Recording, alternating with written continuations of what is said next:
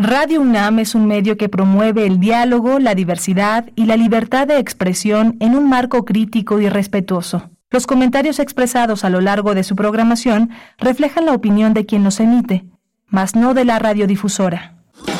Radio UNAM presenta Primer Movimiento, El Mundo desde la Universidad.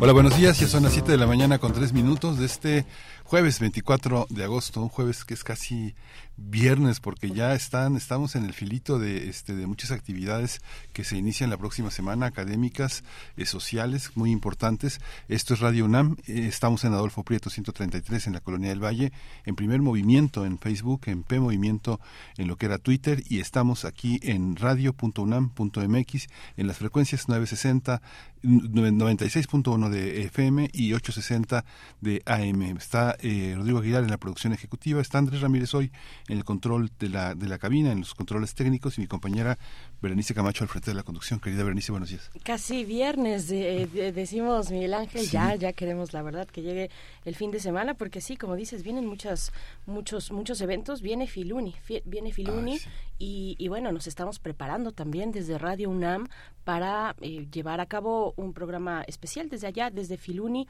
de, de 5 a 7, de 5 de la tarde a 7 estaremos pues así los días de, de, Feria Internacional del Libro de las Universitarias y los Universitarios en la UNAM, Filuni en su eh, quinta edición, en su quinta edición pues eh, vamos vamos a, a llevarles los detalles. Y mientras tanto esperando el fin de semana Miguel Ángel y tenemos para esta mañana un menú diverso para todos ustedes. Eh, estaremos conversando sobre los talleres que ofrece la Filmoteca de la UNAM. Son dos talleres. El primero de ellos es un curso eh, eh, de taller de cine autorreferencial. Estará a cargo de Marisa Tane Hernández, documentalista que imparte clases de realización de cine documental y cinematografía en el TEC de Monterrey. Labora en Pixel como Data Dit y también escribe un guion para, bueno, escribe guion, guion para llevar al cine cine. Eh, estaremos con ella, la profesora que imparte este curso de este cine, este, este taller, perdón, de cine autorreferencial. Estaremos también con el maestro Humberto Muñoz, licenciado en Ciencias de la Comunicación por la Autónoma de Baja California, maestro en Estudios del Arte por la Universidad Iberoamericana. Eh, que para él corresponde e impartirá perdón, el curso en línea. La otra filmografía, cine de culto, es eh, bueno la manera en la que vamos a iniciar los contenidos de este jueves 24 de agosto del 2023. Y vamos a tener también la presencia del doctor Alfredo Ávila. Esta mañana va a estar con nosotros hablando de las elecciones primarias en la historia de México. Tendremos en la nota internacional una, un seguimiento a Guatemala en un aspecto muy particular que ya hemos compartido con ustedes algunas semanas atrás, las amenazas, nuevas amenazas en realidad, contra sobrevivientes de la masacre de Chiul en los años 80. Vamos a conversar con Arnulfo Oxlag, activista, defensor de derechos humanos, y es el único, mm, fue el único niño maya, en su momento niño maya, que sobrevivió a la masacre en Guatemala, en la comunidad de Chiul. Bueno, vamos a dar un seguimiento a esta cuestión. Y vamos a tener también eh, bajo la dirección de Boris eh, Schumann, La ira de Narciso, una obra de teatro que está en la capilla. Eh, Boris eh, Schumann es director, actor, traductor, editor y docente. Él fundó la compañía Los Endebles y ha sido una, una, persona que ha sido, ha tenido una enorme actividad al frente del Teatro La Capilla con montajes pues verdaderamente interesantes, con muchísima confluencia de todas, de teatro de todas partes. Y viene la poesía necesaria en la tercera hora. Yo les voy a compartir una propuesta para esta mañana. Vamos a tener Mundos Posibles en este jueves, que es jueves de Mundos Posibles siempre, con la presencia del doctor Alberto Betancourt. Vamos a hablar, va a hablar él de Nueva Delhi, un mantra de India puede reacomodar los bloques geopolíticos. Ese es el tema que el doctor Alberto Betancourt, profesor de la Facultad de Filosofía y Letras de la UNAM, doctor en Historia, ha planteado para este día. Tendremos al cierre Derechos Humanos. En esta, en esta ocasión con Jacobo Dayan nos hablará de las remesas. Jacobo Dayan, director del Centro Cultural Universitario Tlatelolco. Así es que, bueno, los contenidos ahí están. El menú para esta mañana en información, en cultura. Quédense con nosotros hasta las 10 aquí en las frecuencias universitarias y también en las redes sociales, arroba P Movimiento. Estamos así en Twitter, primer movimiento en Facebook. La música es lo que sigue a continuación. Sí, vamos a escuchar de Sylvester You Make Me Feel.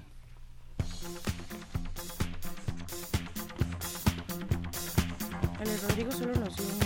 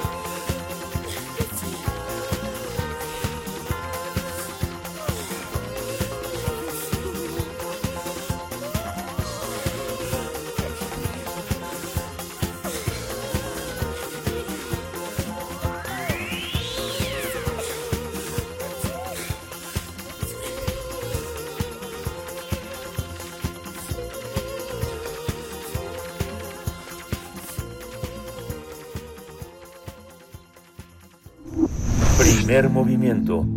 Hacemos comunidad con tus postales sonoras. Envíalas a primermovimientounam.gmail.com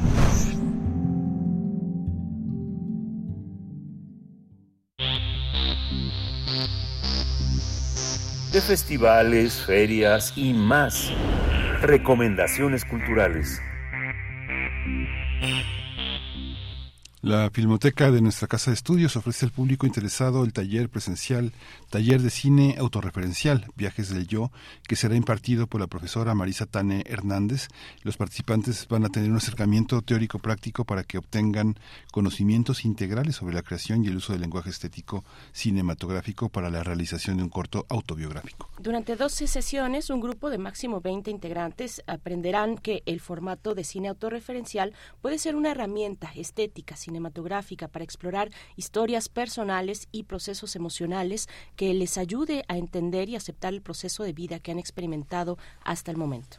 El taller que imparte Marisa Tane Hernández busca que los últimos, que los, eh, que los alumnos conozcan las posibilidades narrativas y del lenguaje audiovisual para la realización de un corto autobiográfico que tenga bases estéticas de luz, sonido, cinefotografía y material de archivo.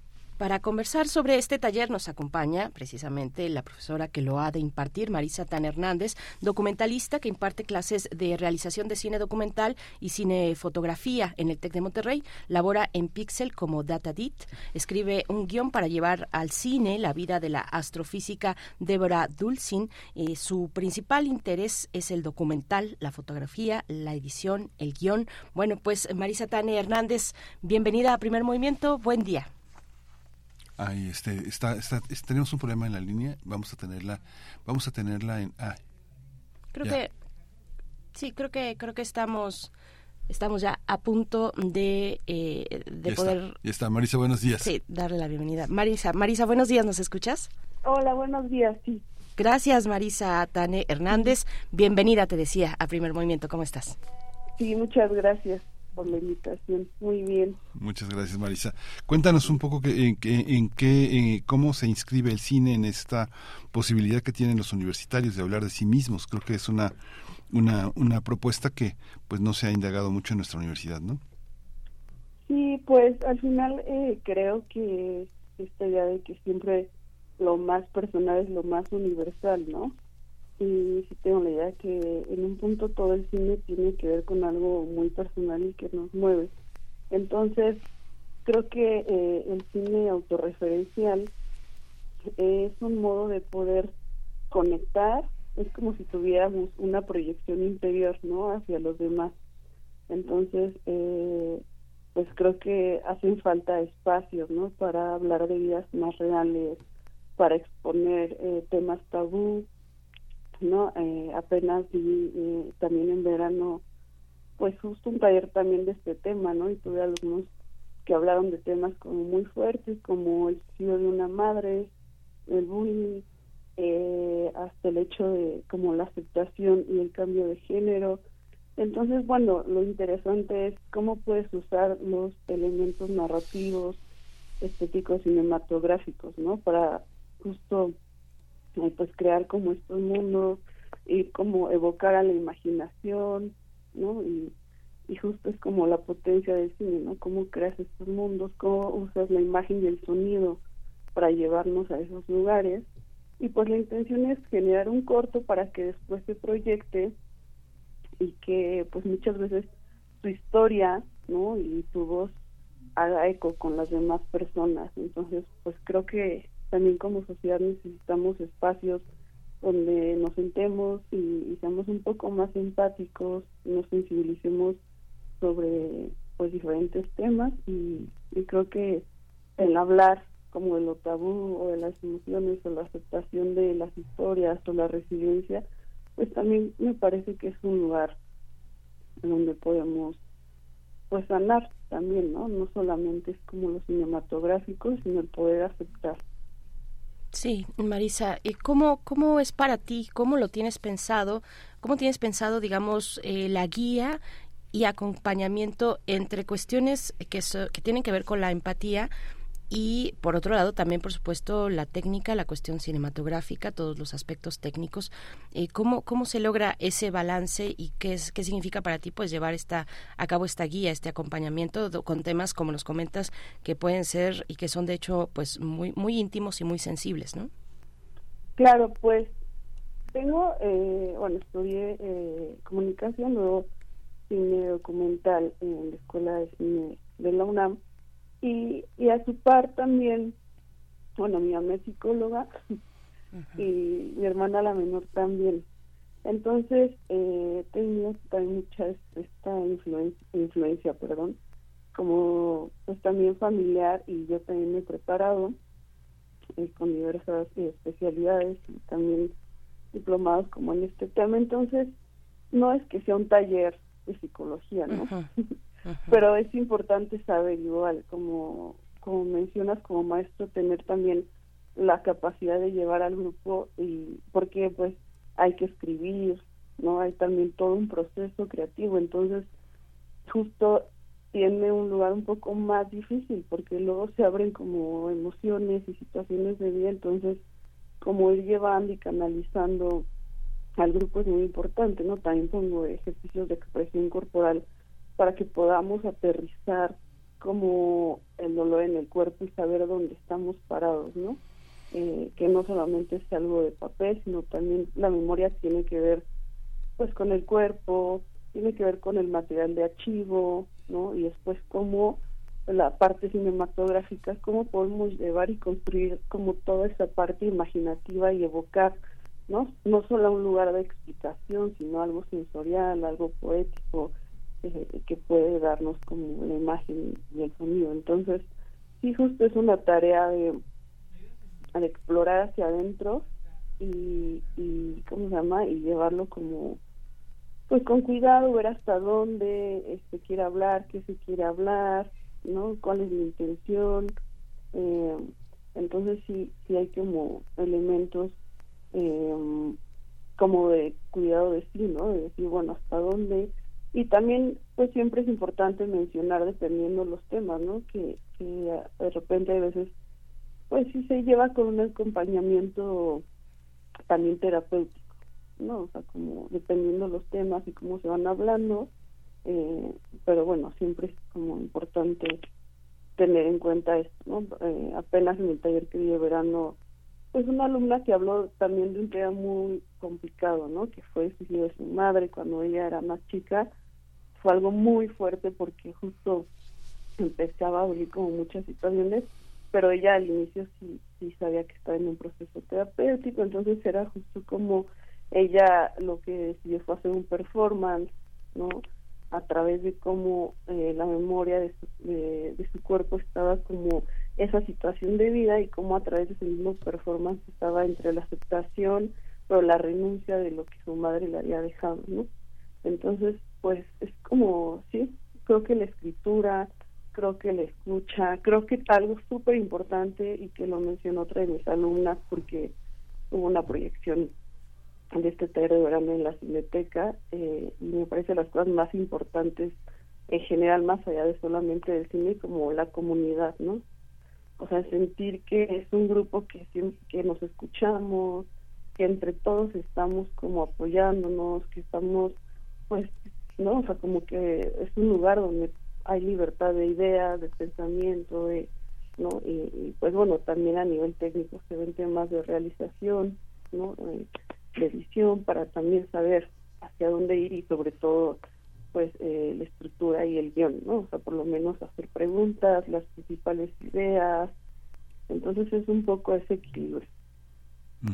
Está dirigido a todas las personas. Parece que, digamos, hay que llevar unas fotos uh, como una especie de evidencia, de testimonio de quién es uno y de qué ha vivido, pero en general no hay ningún requisito para inscribirse. Pues eh, el requisito sí es para público en general, ¿no?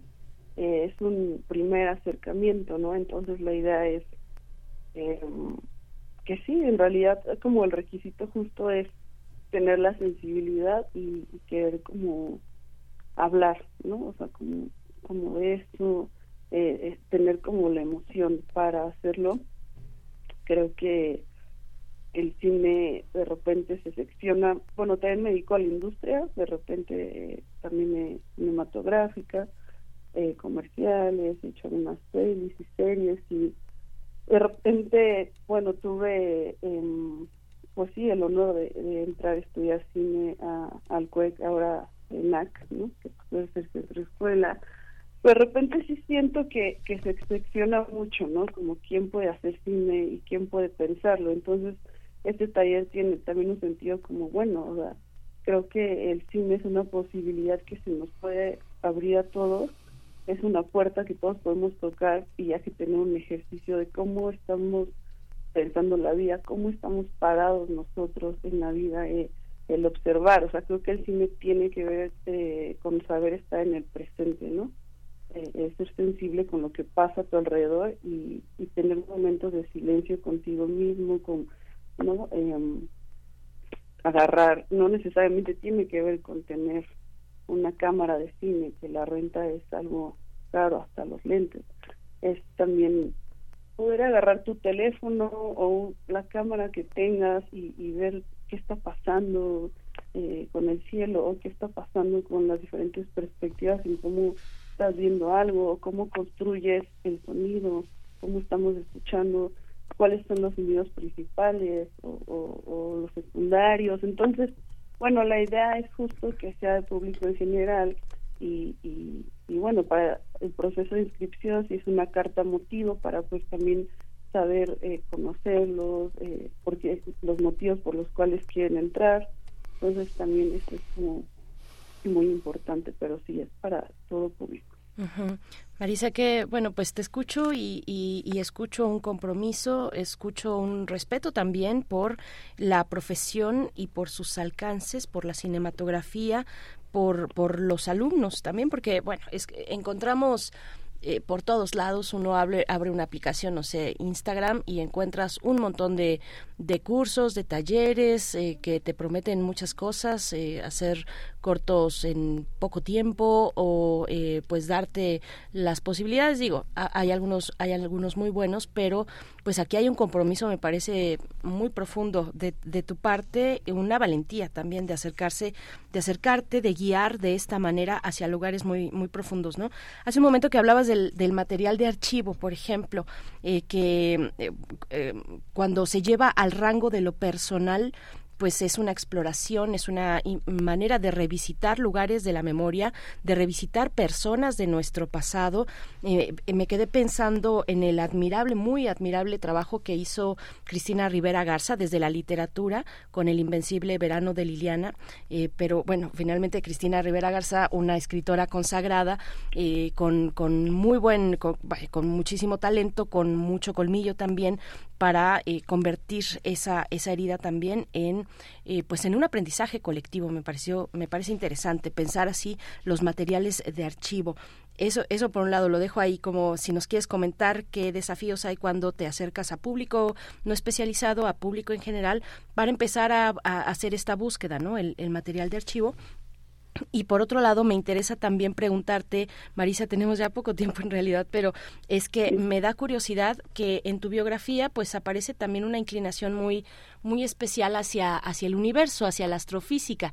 O sea, eh, con este con este curso encuentro que tienes eh, un, un, un, un deseo por abarcar cuestiones muy íntimas ¿no? Con, con, en los materiales que se vayan a presentar en, en el curso, eh, cuestiones muy íntimas, muy personales, muy humanas, y del otro lado está la astrofísica que pues está eh, lejana, el universo, que no tiene que ver con, con, o tendría que ver tal vez de algunas otras formas con los sentimientos humanos, pero no formalmente. A ver, cuéntanos un poco de esos, de esos eh, pues extremos en tu, en tus intereses, ¿no? bueno, por un lado, eh, eso eh, también falta como, eh, como en el, la escritura de la semblanza, pero bueno, también yo he hecho como cortos autobiográficos.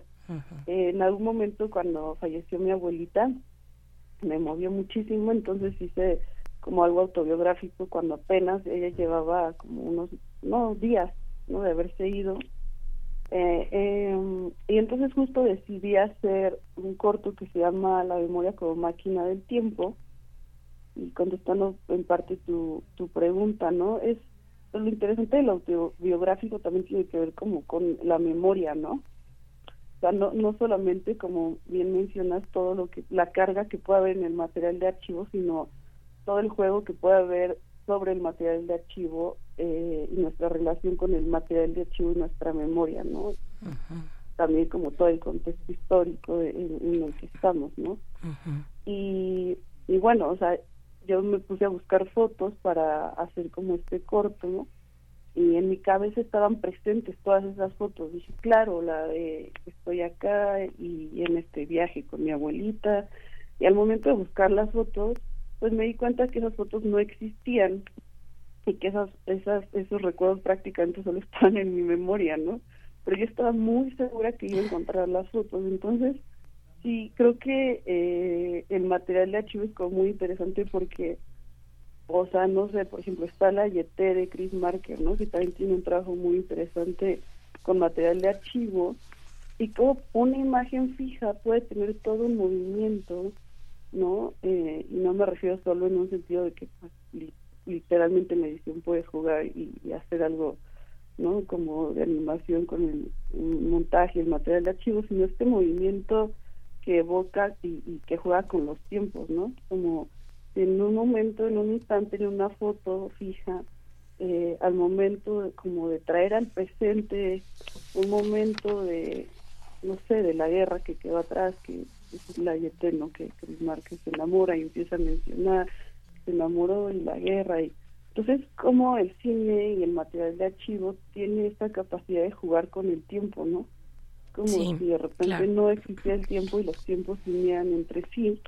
Y te contesto brevemente el otro porque eh, por cuestión de tiempo que me comentas, también eh, me gusta mucho la astrofísica, la astronomía y hace de hace no tanto un documental sobre una astrofísica que se llama Débora Dulcín, ¿no? Eh, y bueno, creo que aunque aparentemente está muy lejos, como mencionas, ¿no? El estudio de las estrellas y los hoyos negros. Eh, bueno, Débora estudia los cuasares, que son núcleos de galaxias activos. Y pues un poco lo curioso de los cuasares que son los objetos más lejanos del universo, pero los más brillantes, ¿no? De tantas... Eh, pues al final como se tragan estrellas, todo lo de alrededor terminan brillando muchísimo. Hay una explicación sencilla, ¿no? Tampoco es que yo sea astrofísica, pero bueno, me he clavado en estudiarlo también porque es importante cuando vas a hablar de algo en cine, casi volverte especialista porque eso te va a dar la poética. la investigación son las bases y, los puentes también y las puertas para crear un mundo también poético, ¿no? Sí, claro. Pero creo que, que eh, el universo también se puede ver en la mirada de alguien eh, en este juego como micro y lo macro. Entonces la idea con Débora era ver cómo a través como de sus ojos, de cómo piensa del mundo de sus ideas, hasta la textura de, sus de su piel, podremos hacer una metáfora con la textura como de los planetas o del espacio. Y al final, literalmente sí estamos hechos de, polvo de estrellas, ¿no? De, todo como el material químico que, que se desprendió. Entonces, creo que si nos miramos y aprendemos a vernos también a nosotros y, de vez en cuando quitarnos los zapatos y, pisar la tierra y tomar las texturas de un árbol o no de, la tierra mojada pues también es una manera de conectar con, con el universo entonces hay veces miramos mucho el cielo y se nos olvida también ver dónde estamos pisando entonces, bueno, la idea con, con Débora era hacer como una metáfora en esto y además, bueno, es alguien que admiro muchísimo, ¿no? O sea, ya trajo a México todo el tema de investigación de cuasares, de hoyos negros, este, descubrió un hoyo negro binario en conjunto con un, con un grupo de investigadores. Entonces, pues actualmente estoy escribiendo un guion para llevar su vida también a, la ficción, ¿no? Maravilloso. Pues, pues muchas gracias Marisa Tane Hernández López, la eh, documentalista y profesora que estará a cargo del taller, que es un taller presencial eh, que se impartirá en la Filmoteca de la UNAM. El cierre de convocatoria es el 31 de agosto.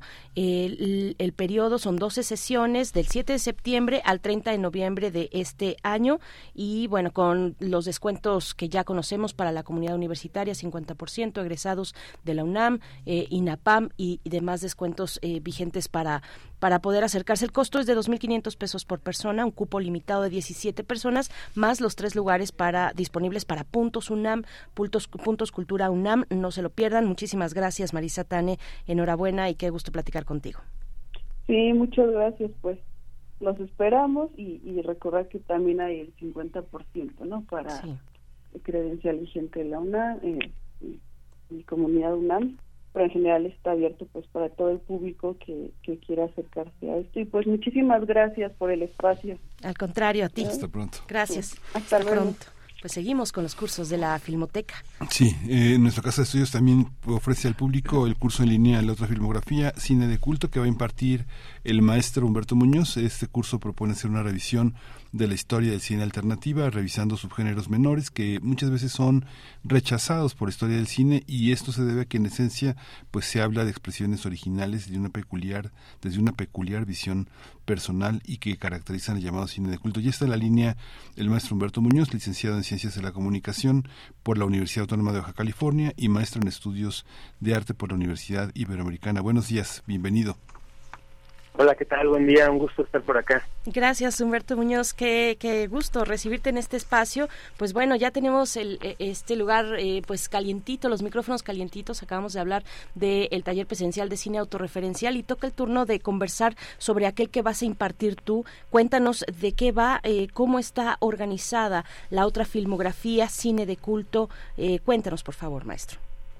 Claro que sí, pues bueno, esta propuesta nace precisamente de, una necesidad de eh, compartir, de, revisar una filmografía que es eh, que va a la par, aunque como más bien eh, en un nivel pues más invisible muchas veces, pero llama la atención que causa un impacto tanto tanto en los públicos como en la misma manera de hacer cine, que es este otro cine que no cuenta como con tantos apoyos, que de alguna manera es transgresor, eh, que presenta temas incómodos, pero que durante toda la historia de, la cinematografía, pues eh, ha lanzado como ciertas obras como representativas, icónicas, y que marcan pautas, ¿no? Marcan este, también momentos que son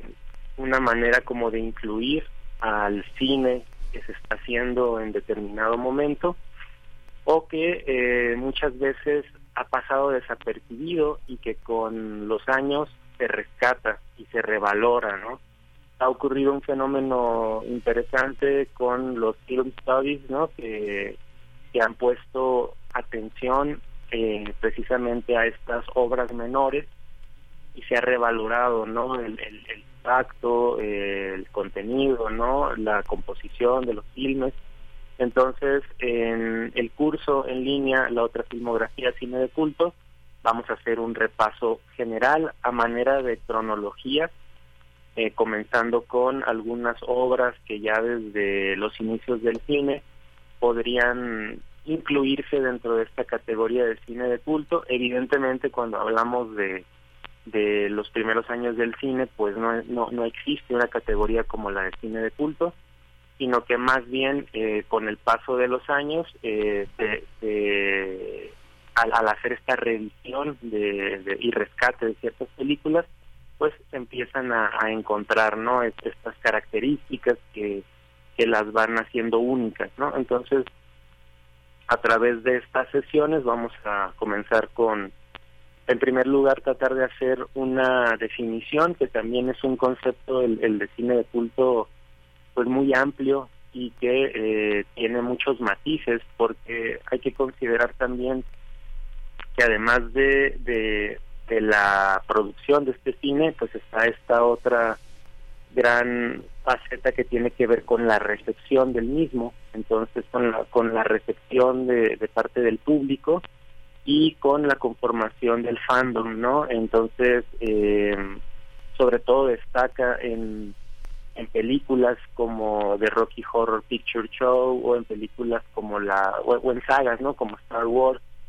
todo este culto de parte de la audiencia que se forma, que eso también eh, va a caracterizar una película como película de culto, ¿no? Entonces, bueno, vamos a ir avanzando desde, desde los inicios del cine hasta la irrupción del sonido y luego vamos a ir pasando por diferentes épocas eh, en las que destacan ciertos elementos que son eh, sociales, políticos, culturales, como, como la era pre-code en, en Hollywood en los años 30, que fue este periodo como libre eh, pero que luego se para cuando ya entra este el código Hayes que, que va a detener, que va a censurar los contenidos por ser este eh, por atentar contra la moral y las buenas costumbres, ¿no? Entonces hay una serie de películas que se quedan ahí en, en, en, en ese tiempo y que son, tocan temas como muy turbios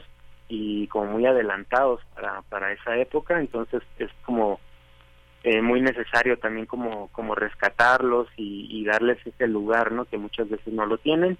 Luego de ahí vamos a pasar a, a los años eh, 40, 50, ya con, con el cine noir, el cine de ciencia ficción, el cine eh, de terror, está impregnado por toda esta paranoia relacionada con con la Guerra Fría, por ejemplo. Entonces, bueno, eh, no, va a la par también el cine de culto de del, del, estado en que se encuentra la sociedad no y el, y el mundo. Entonces es un termómetro definitivamente también de, de lo que está ocurriendo. Entonces bueno luego de eso nos vamos a una sección que habla más bien como de del cine del cine gore del cine yalo de la psicodelia estamos hablando de los años 60 es una, una época también como de destape eh, en, el cine. Y esto nos permite también dirigir la, el curso hacia las vanguardias, que también el cine de culto eh, abraza este tipo de películas eh, que son en su momento eh, pues muy adelantadas a la época y que también son eh, como decirlo, son bastante influyentes para, para la experimentación o para la forma que vamos a encontrar en películas actuales, ah, sobre todo considerando el montaje de muchas de muchas obras más bien modernas y contemporáneas, pues hay mucha influencia como de las corrientes de vanguardia, ¿no? Entonces haremos un repaso también a eso y llegaremos al cine de medianoche, también las midnight movies fueron un fenómeno social muy importante en algunas ciudades en Estados Unidos y en, otras ciudades del mundo. Y estas sesiones de medianoche, eh, buena parte de, del componente eh, está relacionado con el cine de explotación.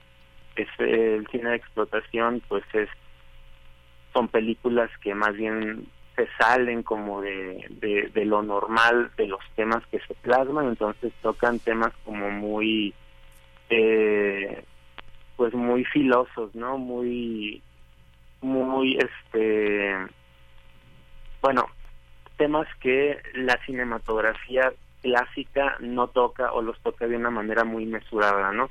Y aquí estamos hablando precisamente de explotar estos elementos de la violencia, de la sexualidad, de, la sangre, de lo monstruoso, ¿no? Entonces, bueno, vamos a hablar de estas de estos excesos, ¿no? A través de los de diferentes cineastas que eh, durante toda su obra trabajaron dentro de, del, del, cine de exploitation y de ahí nos vamos a los años 80, la, la presencia, también el estallido de, de del video, los videoclubs, también cómo esto va a detonar otra industria, eh, cómo como el, el cine pornográfico, por ejemplo, eh, eh, cambia totalmente para hacer, para producirse a través de video Esto mismo pasa con eh, la misma manera de hacer cine y surgen otros realizadores eh, que más bien manejan una esencia del, del do it yourself, ¿no? Entonces eh, son son procesos de trabajo un tanto distintos, pero que generan obras también como como bastante interesantes por, por presentar. Sí, maestro Humberto Muñoz, hacia el cierre me gustaría llegar a, a, ese momento en el que también vas a tocar, eh, vas a pasar por, por México, por nuestro país, porque bueno, ahí también hay mucho que explorar.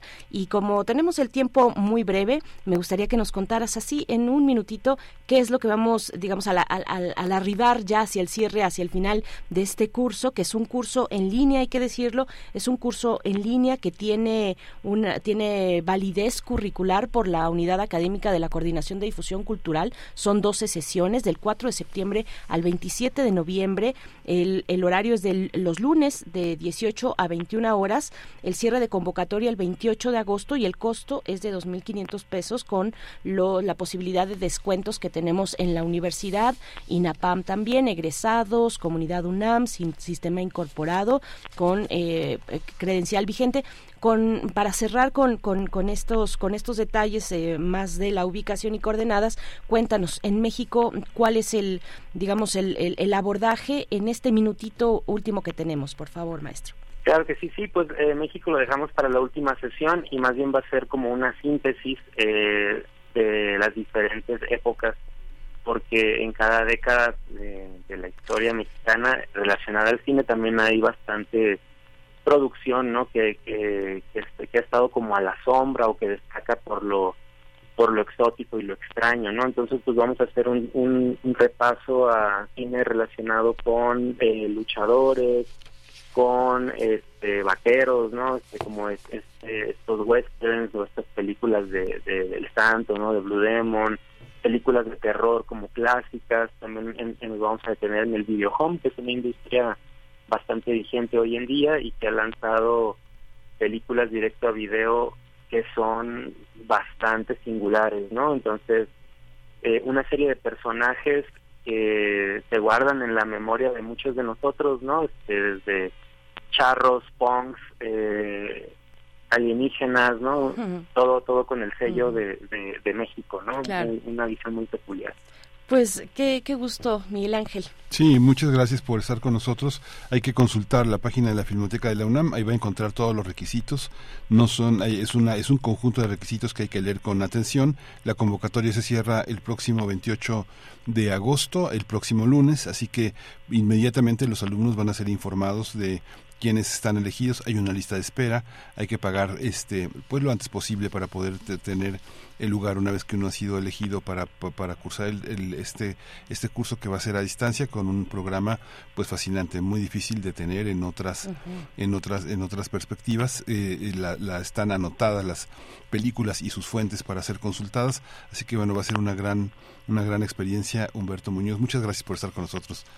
Al contrario, gracias a ustedes y eh, nomás para despedirme, eh, si necesitan mayores informes, pueden escribir a la jefa del Departamento de Vinculación en Filmoteca UNAM, es Mariana Ceja, eh, al correo mariana.ceja.unam.mx y también hay un número que está a su disposición, que es el 55 56 22 93 75. Y pues bueno, por ahí nos estaremos eh, viendo. La convocatoria, como bien mencionaban, cierra este lunes, entonces aún hay tiempo. Eh, me dará mucho gusto compartir eh, y dialogar con, con todas y todos ustedes. Claro. Muchas pues gracias. Muchas gracias, maestro Humberto Muñoz. Y claro que le mandamos un, un, saludo a Mariana Ceja, que siempre nos trae estas posibilidades abiertas a todo público, jefa del Departamento de Vinculación de la Filmoteca de la UNAM, que tiene muy buen tino, como ustedes acaban de escuchar, con estos dos eh, cursos. Maestro, muchas gracias. Hasta pronto. Al contrario, gracias a ustedes. Buen día. Hasta luego. Gracias. Y les recordamos el correo de Mariana Ceja, mariana.ceja.unam, perdón, mariana.ceja.unam.mx o el teléfono 55 56 22 93 75 para mayores informes. La información también está en la Filmoteca de la UNAM y vamos a ir con música, Miguel Ángel. Sí, decirme adiós de Escarlata. Tú dices no que no tienes por qué darme explicación, que se acabó, que la fecha de mis besos caducó. Ay no, que quizá mi amor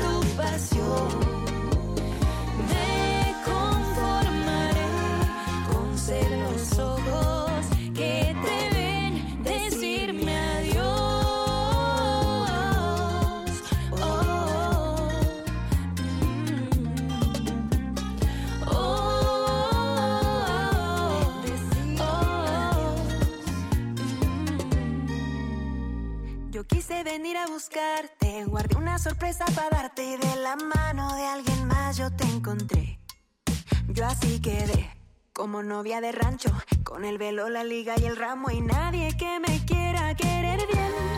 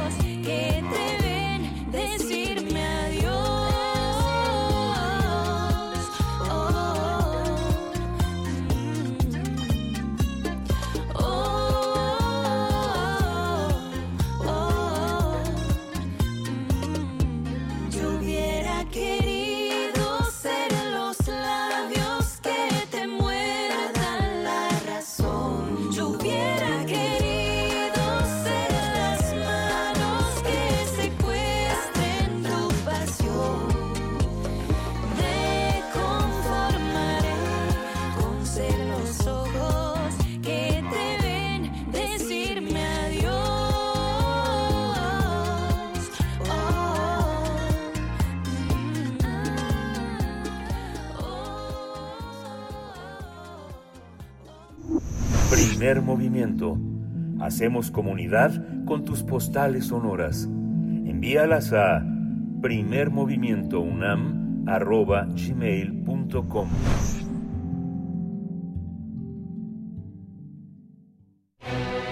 Todo es historia.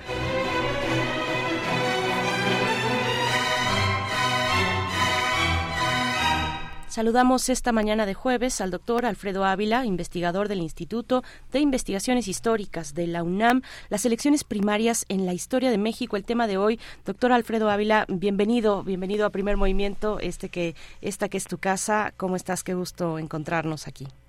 Berenice, muy buenos días y buenos días, Miguel Ángel, Hola, y al auditorio. Bienvenido, Alfredo, adelante. Eh, pues bueno, ya ya saben ustedes que, que en México eh, las, la- ya está en marcha todos los procesos electorales y fundamentalmente el de la para decidir al candidato a la candidata para la presidencia de México y eh, y estamos viendo toda esta toda esta efervescencia de campañas, de pre-campañas, de pre pre-campañas, porque legalmente todavía no serían campañas ni pre-campañas para para la candidatura.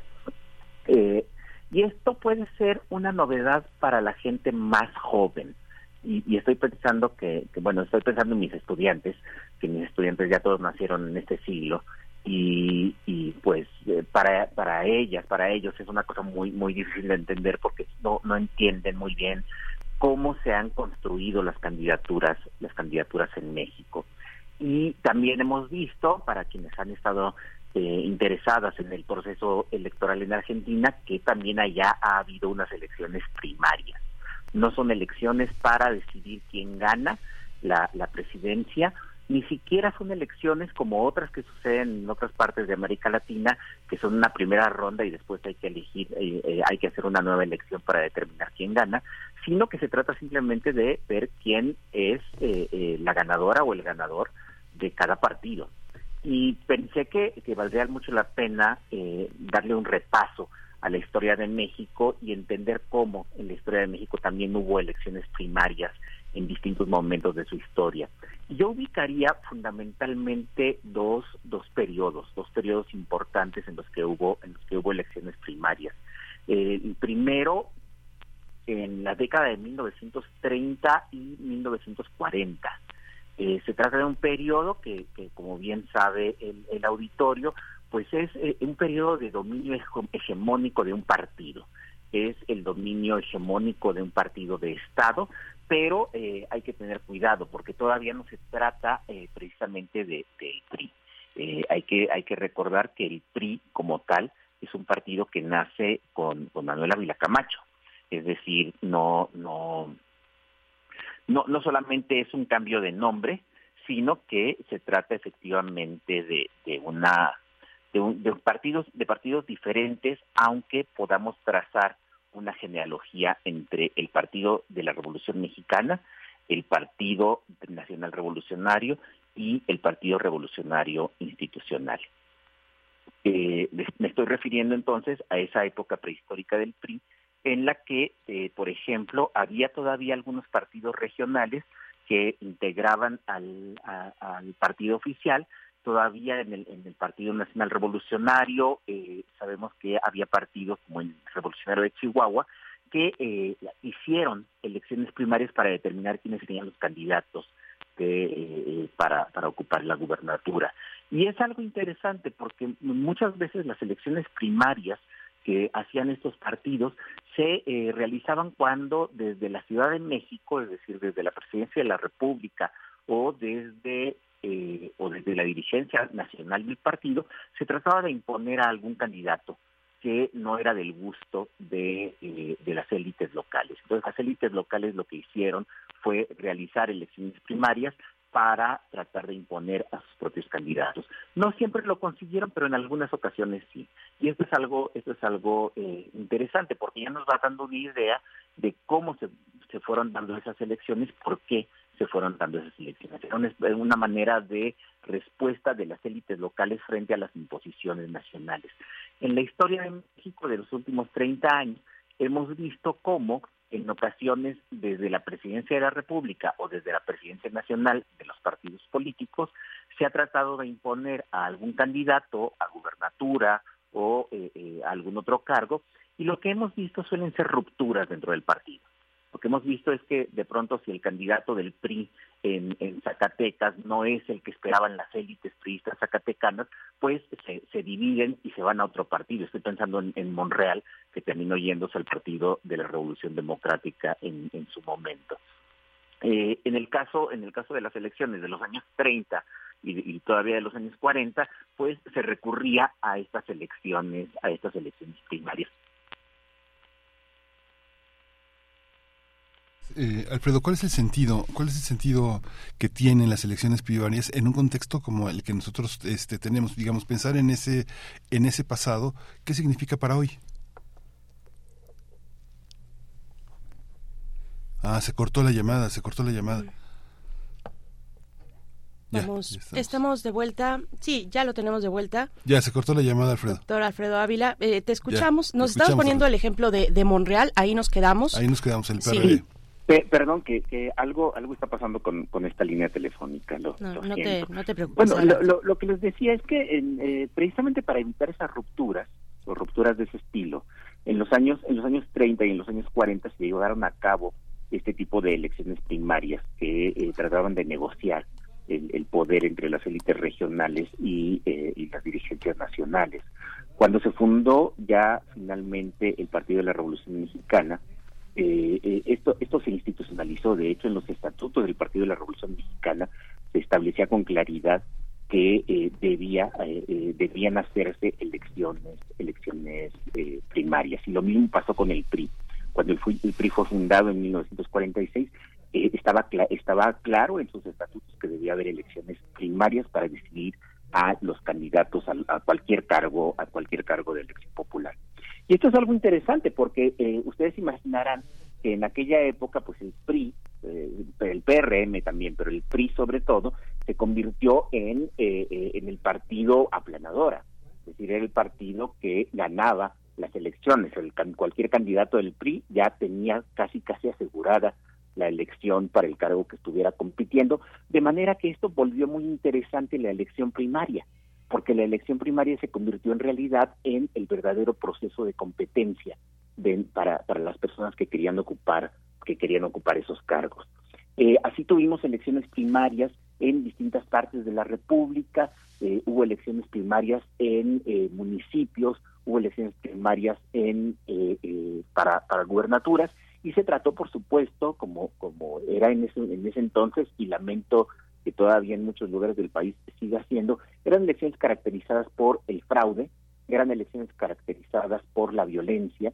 Tenemos documentados a funcionarios municipales o a funcionarios estatales que buscaban, eh, eh, estas son eh, las palabras que usaban en aquella época, orientar a la ciudadanía, estaban orientando el voto, eh, estaban dándole un consejo a las personas que iban a votar, porque además eran elecciones abiertas. Como se suponía que el Partido de la Revolución Institucional era el partido de la revolución y todo México era revolucionario en, ese imaginario político, pues entonces eran elecciones en las que podía participar cualquier persona y no necesariamente los afiliados del, del PRI. Eh, algo muy diferente sucedería eh, en, ya a finales del siglo del siglo XX, pero eh, no me va a dar tiempo, así que simplemente termino con eh, con lo que sucedió en, en esa primera etapa de, elecciones primarias, en las que algunos historiadores, como Soledad Loaesta o Paul Wilsham, han mostrado cómo este este deseo de llamar a la, a la gente para elegir a los candidatos terminó rebasando a las autoridades eh, de, de, los del partido y por supuesto las autoridades políticas nacionales. En muchos casos no resultaba ganador la persona propuesta desde, desde la Ciudad de México, desde la presidencia, sino que había tal competencia, eh, eh, algo que Miguel Alemán llamó exceso de democracia y que terminó conduciendo a que ya a comienzos de la década de los 50 se suprimieran del estatuto del Partido Revolucionario Institucional, se suprimiera la obligatoriedad de las elecciones primarias, porque aquel experimento resultó eh, que se les escapaba, escapaba de las manos de quienes lo habían, de quienes lo habían promovido. Va a ser hasta la década de los 90 y en el siglo XXI cuando se vuelven a hacer algunas elecciones primarias, pero ya con otras características que, que, si ustedes quieren las podemos hablar dentro de 15 Sí, pues muchísimas gracias Alfredo Ávila, pues te, te, seguimos y, y, bueno, dejaste a mucha gente también muy prendida con el tema de historia y literatura, así que bueno, yo creo que ya, ya, ya, te contaremos porque hay, hay, hay, mucha gente muy muy interesada y que ha reproducido nuestro podcast eh, muchas veces y ha sido un objeto de, de análisis. Muchísimas gracias Alfredo. Gracias a ustedes. a ti Alfredo, un abrazo. Seguimos en primer movimiento, quédese con nosotros, nos vamos al corte. Síguenos en redes sociales. Encuéntranos en Facebook como Primer Movimiento y en Twitter como arroba PMovimiento. Hagamos comunidad.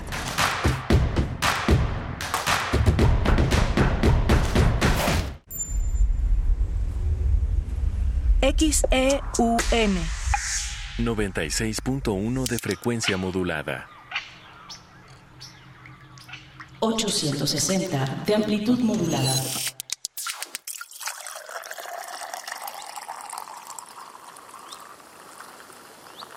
Radio UNAM.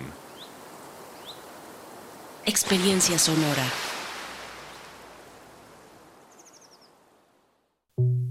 Hoy sabemos que nuestra salud es primordial. En Hipócrates 2.0 abordamos temas sobre medicina e investigación para tomar mejores decisiones y mantenernos en equilibrio con nuestro cuerpo y nuestras emociones. Escúchanos todos los martes a las 18 horas por el 96.1 de FM. Hipócrates 2.0 en Radio UNAM. Experiencia sonora. Alrededor de un tema siempre habrá muchas cosas que decir. Quizá haya tantos puntos de vista como personas en el mundo. Únete a la revista de la universidad donde convergen las ideas. Jueves a las 16 horas, después del corte informativo. disentir para comprender. Radio UNAM, experiencia sonora. Si vas a realizar algún trámite en tu módulo de atención ciudadana, como inscribirte al padrón electoral, actualizar tu domicilio o corrección de datos personales, solo necesitas tres documentos. Una identificación con fotografía, un documento que acredite tu nacionalidad mexicana y un comprobante de domicilio reciente. Conoce más detalles de lo que necesitas para cada tipo de trámite en INE.mx o INETEL 804-33-2000. Mi INE es valioso porque mi INE nos une. Resignifica la forma de relatar el deporte. Diplomado Narración Deportiva. Describe el mundo deportivo con perspectiva de género, multiculturalidad e inclusión sexogenérica. Sede Centro de Estudios del Deporte. Del 30 de agosto de 2023 al 17 de enero de 2024. Convocatoria completa en deporte.unam.mx. Fecha límite de inscripción 28 de agosto. Invita a la Dirección General del Deporte Universitario. Soy Deporte UNAM. Creemos en un mundo donde se escucha toda la música, toda la música, donde el conocimiento esté abierto al mundo, donde se ame de todas las formas. Ese mundo es posible y vamos a pelear por él. Resistencia modulada. De lunes a viernes, de las 20 a las 23 horas, por el 96.1 de FM, Radio UNAM. Experiencia sonora. Encuentra la música de primer movimiento día a día en el Spotify de Radio UNAM y agréganos a tus favoritos.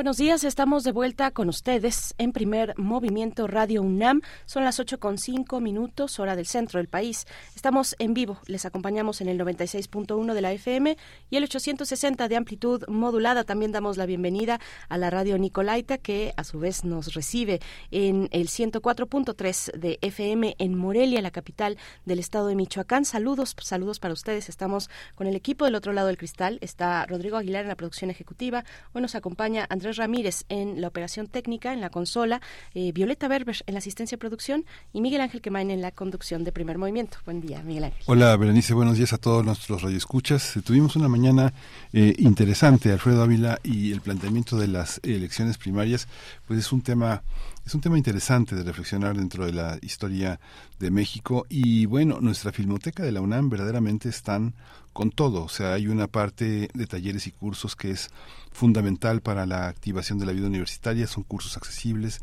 son cursos que ofrecen muchas opciones.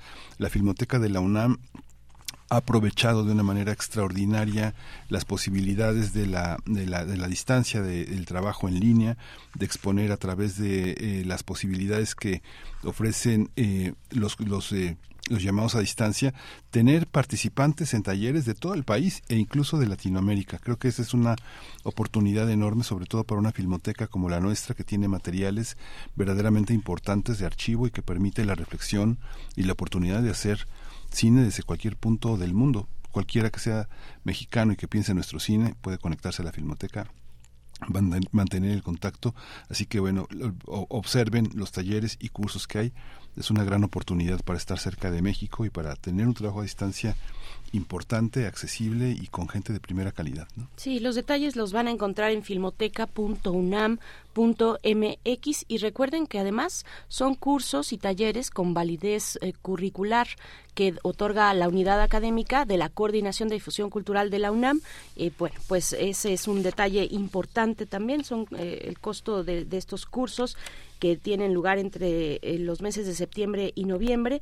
Es un costo de 2.500 pesos por persona que puede mm, tener un, descuento del 50% para comunidad UNAM, egresados de la UNAM, Sistema Incorporado e INAPAM, presentando credencial vigente. Estos dos cursos, el taller de cine autorreferencial Viajes del Yo, impartido eh, de manera presencial por Marisa Tane Hernández, con quien conversamos en la hora anterior, y también el curso que es en línea, la otra filmografía, cine de culto, impartido por el maestro Humberto Muñoz. Del 4 de septiembre al 27 de noviembre tendrán lugar estos taller y cursos respectivamente, pues para que ustedes puedan acercarse si están interesados. La verdad es que el programa de cada uno de estos cursos y, del curso y el taller, pues es muy interesante. Lo pueden observar eh, pues con detenimiento en filmoteca.unam.mx. Nosotros, eh, bueno, también tuvimos al doctor Alfredo Ávila eh, conversando sobre historia de las elecciones primarias en México.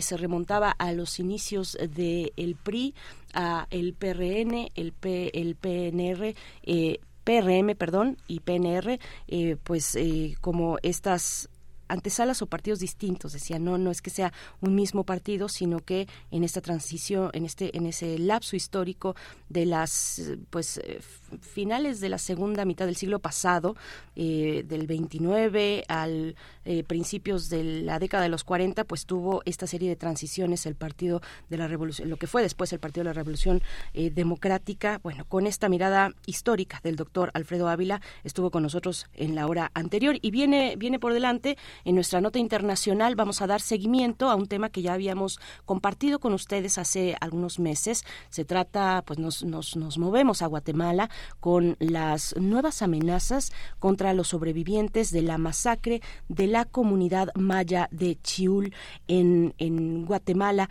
y estaremos conversando con Arnulfo Oxlag, activista, defensor de derechos humanos. El de niño fue el único sobreviviente, el único niño maya sobreviviente a la masacre en Guatemala en los años 80. Bueno, pues vamos a dar seguimiento y con preocupación a este aviso de nuevas amenazas contra las personas sobrevivientes de, esta comunidad maya, Miguel Ángel. Sí, vamos a hablar también en la, segunda media hora La ira de Narciso, una obra de teatro que dirige Boris Schumann en el Teatro La Capilla. Vamos a estar con él hablando de ese buen teatro que suelen hacer en esa en ese espacio en ese espacio de nuestra ciudad. Así es. Bueno, les esperamos con sus comentarios también en nuestras redes sociales, ya saben, arroba P Movimiento. Estamos así en X, antes Twitter y Primer Movimiento UNAM en Facebook. Vamos con música, con música de Carola y no, no, no nos vamos, no nos vamos con música, nos vamos ya directamente con nuestra nota internacional. Primer Movimiento. Hacemos comunidad con tus postales sonoras. Envíalas a primermovimientounam arroba gmail.com.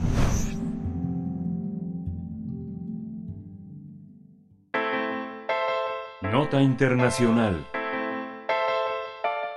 El pasado 25 de junio se realizaron las elecciones generales de Guatemala con resultados eh, desalentadores para el pueblo maya debido a la eliminación de las dos únicas organizaciones políticas que representaban los intereses mayas. Por tanto, tras las elecciones que se celebraron este domingo y le dieron la victoria al sociólogo eh, Bernardo Arevalo, diversas organizaciones y activistas han denunciado que el próximo mandatario es familiar del expresidente Marco Vinicio Cerezo Arevalo, quien fue el único responsable de la masacre de Chiul en Cunén, el Quiché Maya.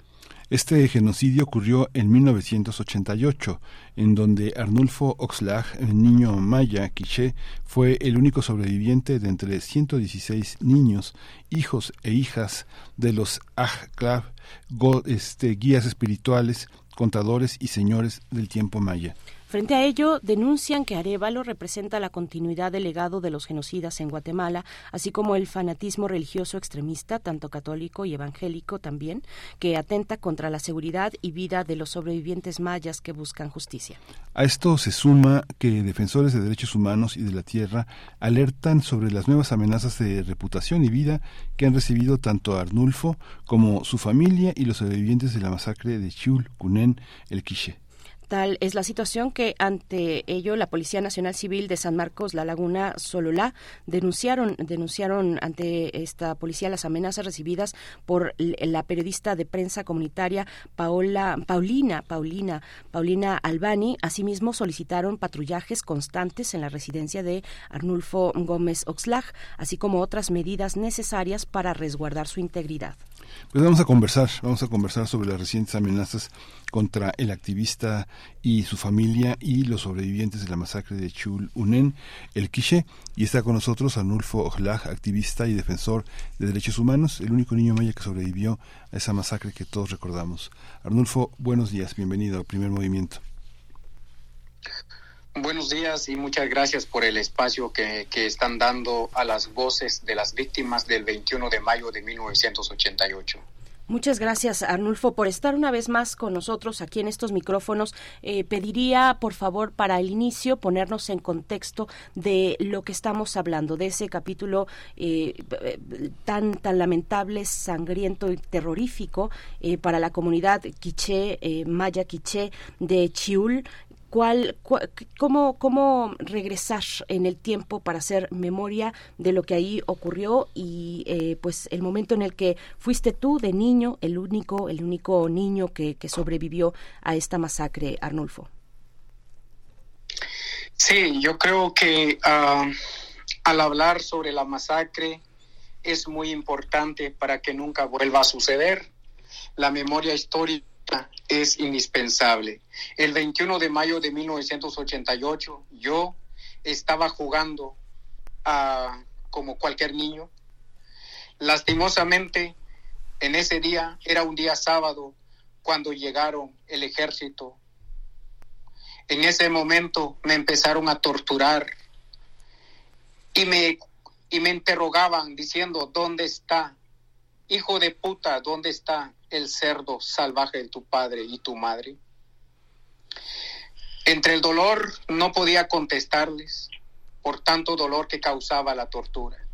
Luego me taparon el rostro y me llevaron al destacamento militar de la aldea Chiulcunenquiche. Una de las cosas que nunca voy a olvidar es el rostro del expresidente Marco Vinicio Cerezo Arevalo, que estaba ahí presente. Pero otros, es que en ese momento, antes de torturarnos a nosotros los niños, seleccionaron a tres mujeres, esas entre todas las mujeres que estaban presentes. Las desnudaron, las violaron. Después de violarlas, les abrieron el, el vientre y en cada vientre salieron bolsas y en cada bolsa había fetos. Los asesinos pisotearon a estos fetos, diciendo, ningún salvaje más sobre la tierra. Las mujeres querían recoger a sus bebés. Sin embargo, los asesinos las decapitaron. Las cabezas todavía gritaban mientras rebotaba por el suelo. Luego nos torturaron a nosotros con ramas de mora y nos tiraron a pozo lleno de agua y de las heces del ejército cristiano y democrático de Guatemala. Cuando caí en el pozo, en el pozo había una gran lucha, cada uno de nosotros quería sobrevivir, quería vivir, seguir viviendo. Los que quedábamos con la cabeza fuera del, del agua, suplicábamos por nuestras vidas a nuestros asesinos, pero ellos no se arrepintieron sino que se acercaron alrededor del pozo, comenzaron a orinarse sobre nosotros. Y clamaban, alababan a su Dios cristiano diciendo, alabado sea el nombre de nuestro Señor y Salvador Jesucristo, ningún indio, brujo, salvaje más sobre la tierra. Ave María, llena eres de gracia, el Señor es contigo, bendita tú eres entre todas las mujeres, ningún indio, brujo, salvaje más sobre la tierra. En el 21 de mayo de 1985, 88, fueron un grupo de, ejército de Guatemala que nos, hicieron ese daño. Pero en el 2023 actualmente, los que votaron por este asesino se han olvidado de la memoria histórica. O, es que tal vez eh, se ha manchado esa conciencia porque la presencia de Bernardo Arevalo como presidente es un peligro, no solamente contra nosotros los, los sobrevivientes, sino que es un peligro contra el pueblo maya en su totalidad. Este relato que nos hace Arnulfo, este, eh, eh, ¿cómo, ¿cómo se inserta en la, en la realidad de hoy? El que haya eh, estas elecciones y este gobierno en Guatemala, ¿qué, acciones, qué, acciones va a ¿qué acciones van a tomar los grupos mayas que se sienten afrentados por esta, por esta elección en su país? Bueno, la, la familia Arevalo son una familia muy peligrosa para Guatemala. Forman parte de las ocho familias que saquean, que, asesinan y que destruyen una, una cultura tan rica que es el pueblo maya. Ese es el peligro más grande.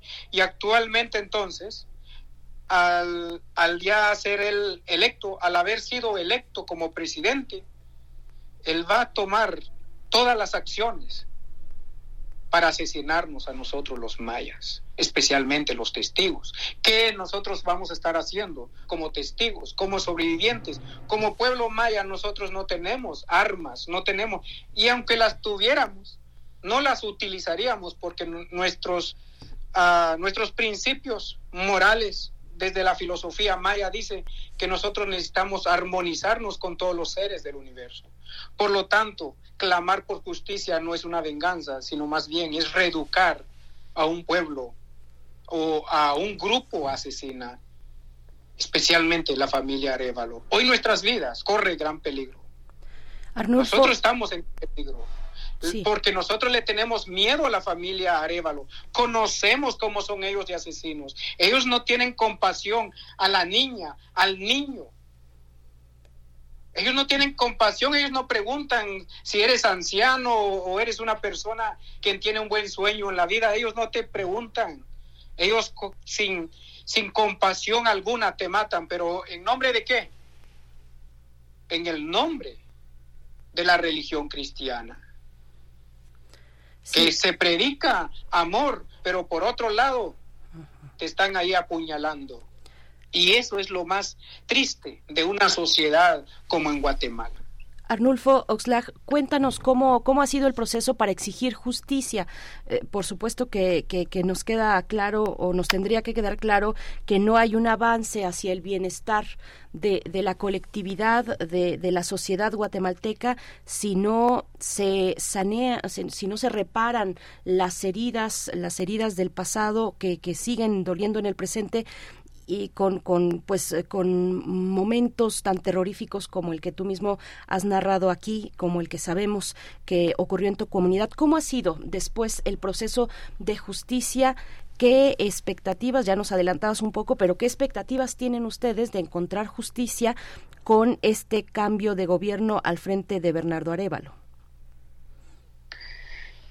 Ah, para el proceso por la búsqueda de justicia va a ser muy bueno, en primer lugar, si nosotros como sobrevivientes vamos a sobrevivir los atentados terroristas, las amenazas, todas las criminalizaciones que nos vayan a hacer, que ya nos han hecho en los gobiernos anteriores, pero ahorita es más frente a frente, ¿no? Es muy más directo estas criminalizaciones, estas persecuciones, entonces va a ser más difícil, pero si nosotros seguimos todavía con vida, nosotros no vamos a parar, nosotros no nos vamos a arrodillarnos ante la familia Arevalo, porque recordemos que la familia Arevalo es hijo del esclavista etnocida Juan José Arevalo, que fue presidente en 1954 a 1951.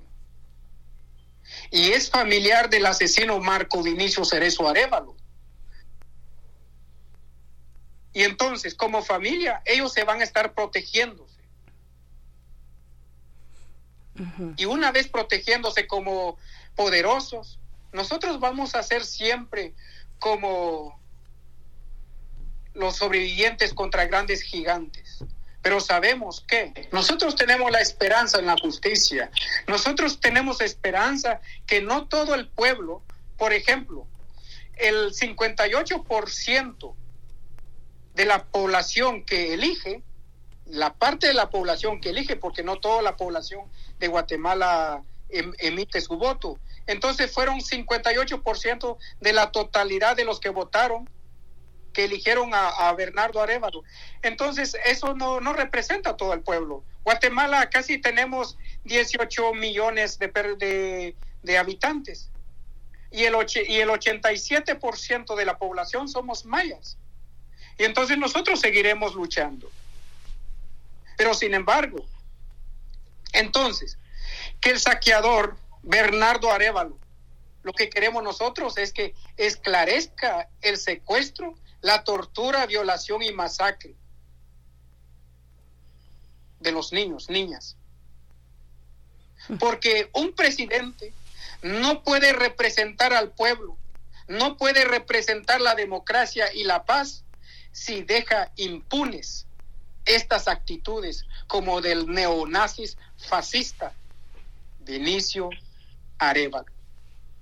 Bernardo Arevalo pertenece a la familia asesina del pueblo maya. Y él critica a los corruptos como lo hacemos nosotros del pueblo.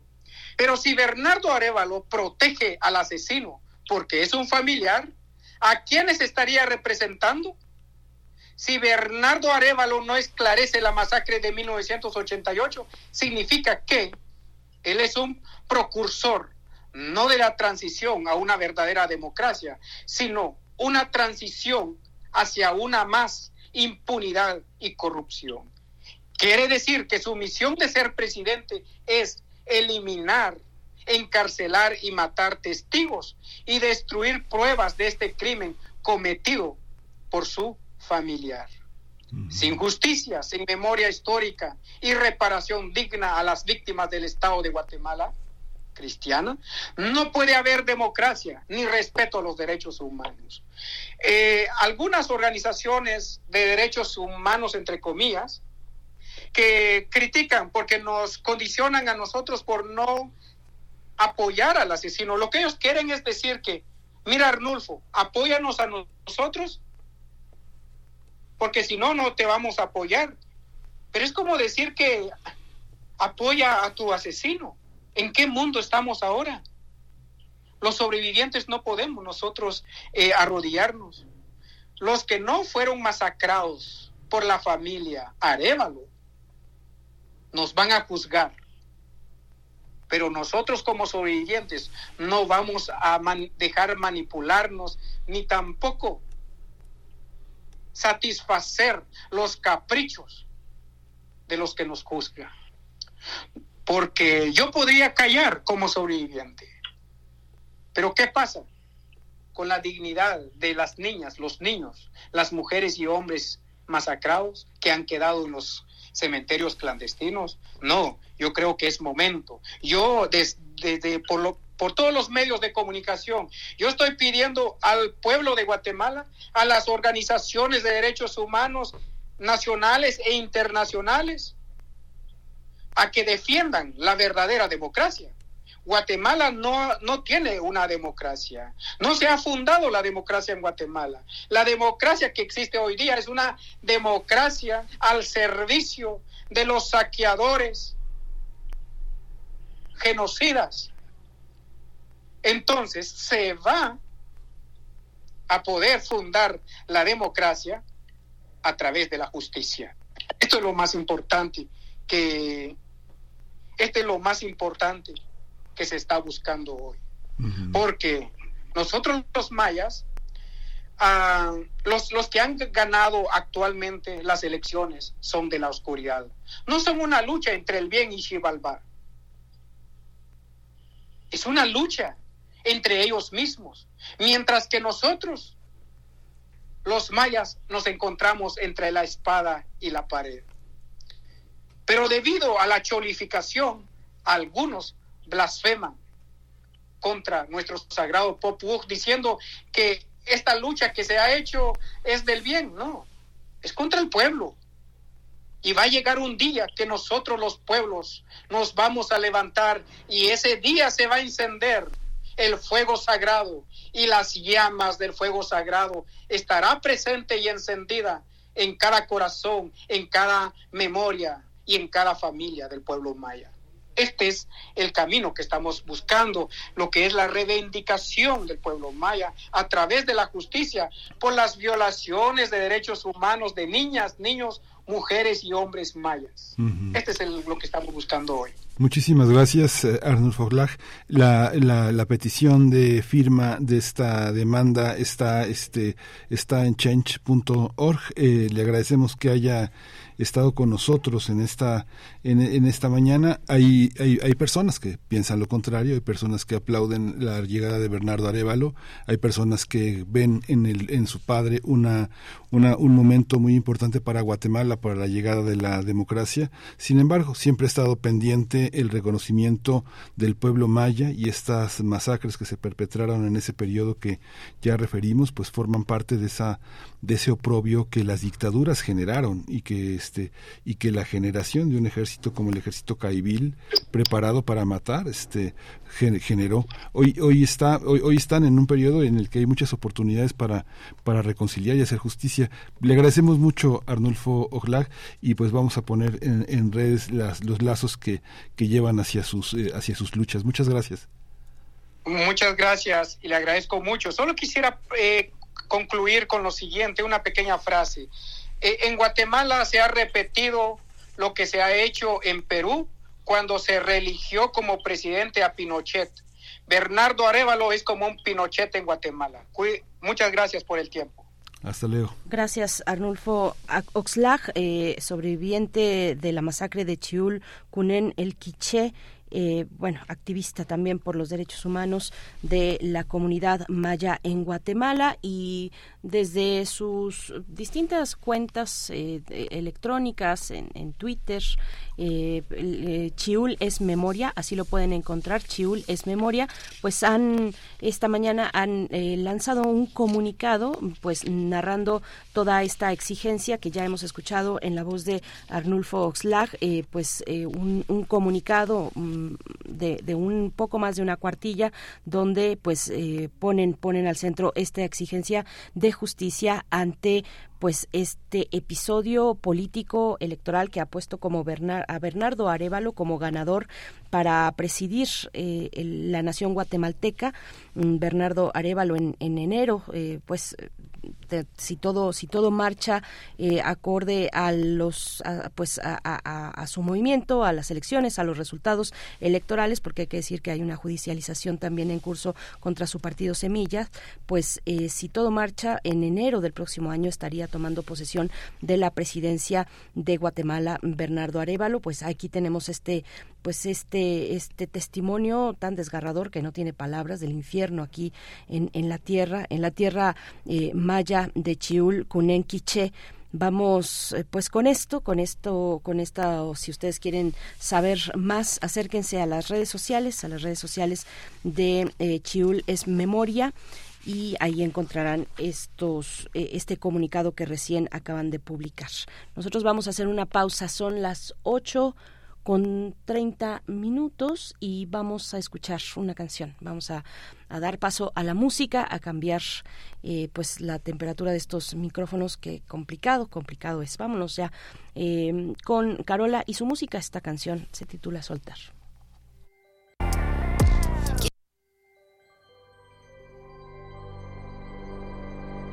Ese veneno que mata me dejo ciega y ahora puedo ver las cicatrices que me hablan. Me dicen que no hay nadie por quien volver. No estoy para seguir perdiendo el tiempo. El tiempo me lo di para sanar. Todo lo que el corazón se calla, el cuerpo no lo sabe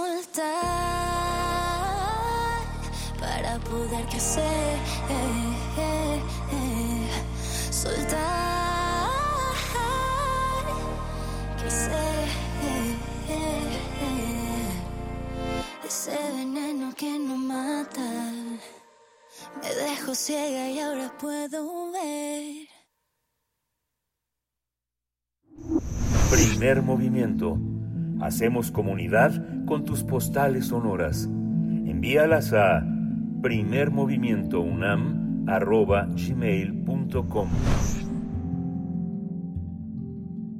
Estamos de vuelta, son las 8 con 33 minutos en esta mañana de jueves 24 de agosto y les compartimos el trabajo de nuestros colegas, compañeros de UNAM Global, a quien saludamos, a quienes saludamos en estos micrófonos, para, eh, pues han hecho un trabajo que pone la atención en los alumnos de la UNAM que construyeron cohetes, que han construido cohetes con tecnología 100% mexicana. Vamos a escuchar.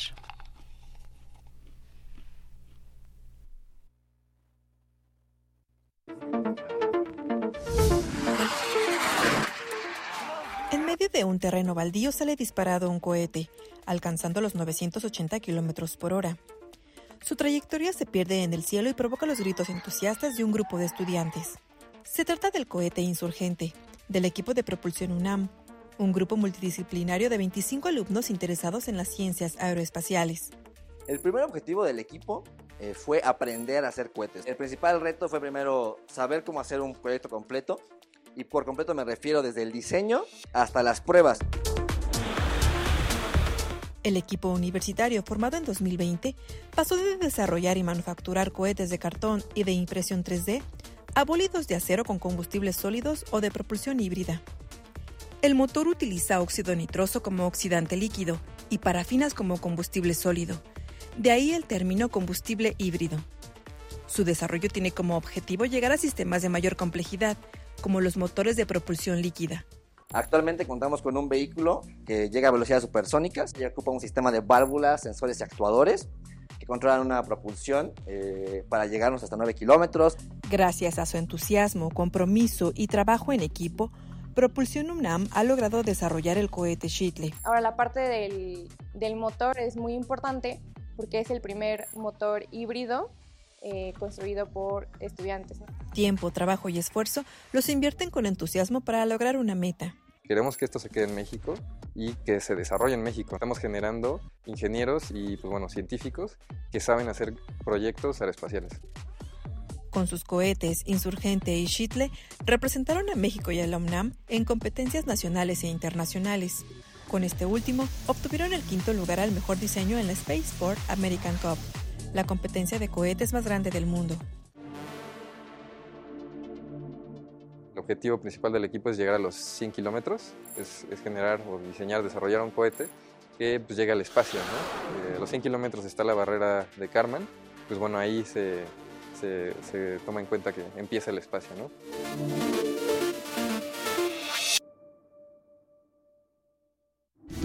Primer movimiento. Hacemos comunidad con tus postales sonoras. Envíalas a primermovimientounam.gmail.com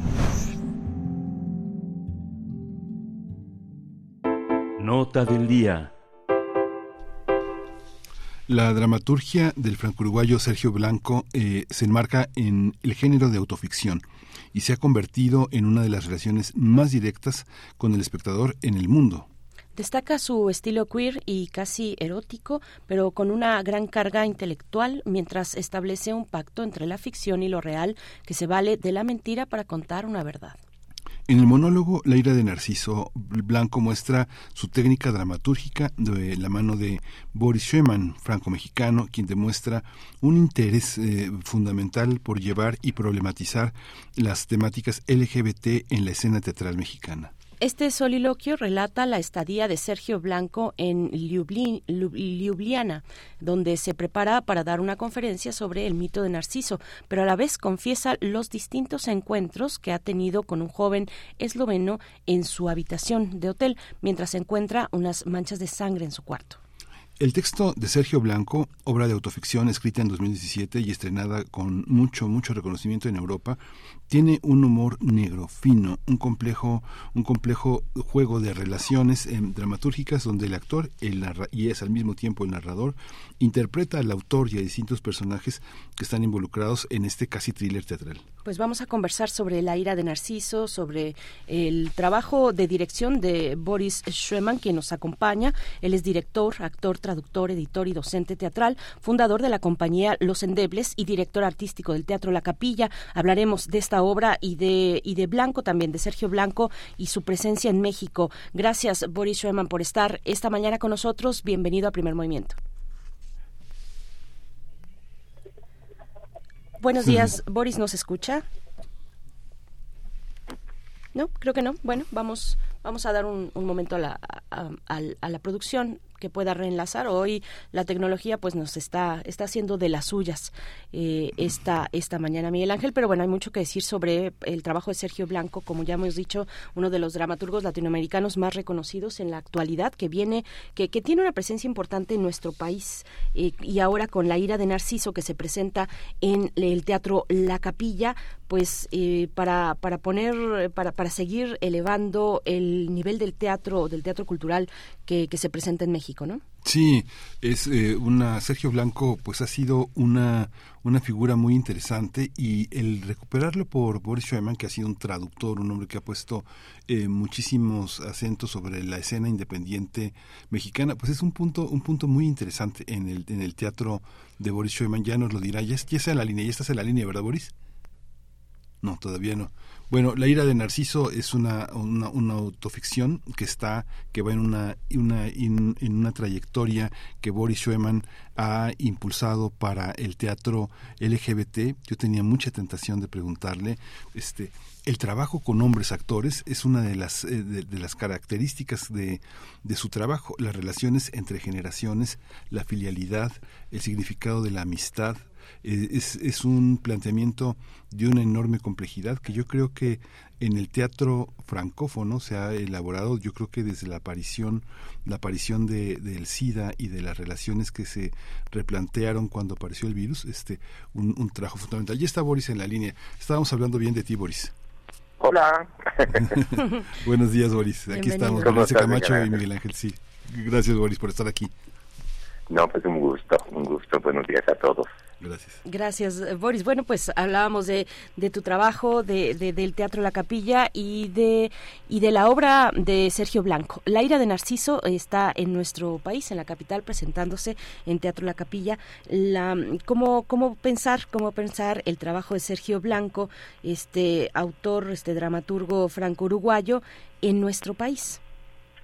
Pues eh, creo que desde que llegó Sergio a México a, a, causar un revuelo, ¿no? Primero fue invitado, creo que en Monterrey en alguna de las semanas de la dramaturgia allá, yo lo invité aquí en el 2019, estuvo en Tijuana con nosotros y en la Ciudad de México durante la, la Semana Internacional de la Dramaturgia que organizamos los endebles y la capilla y eh, causó revuelo, causó revuelo entre muchísimos colegas que venían a conocerlo, a buscarlo, que ya lo conocían por algún viaje o para haberse lo encontrado en algún lado, porque cada vez que pasa en algún lado realmente me consta, este, marca una huella eh, muy muy importante y deja muy interesada a mucha gente. Su su dramaturgia se vuelve la cabeza, de alguna manera, eh, de una manera u otra, porque es extremadamente inesperada, es muy poco vista, creo, y es efectivamente el creador de este género de la autoficción que ha desarrollado hasta sus últimas consecuencias y la era de Narciso es, es uno de los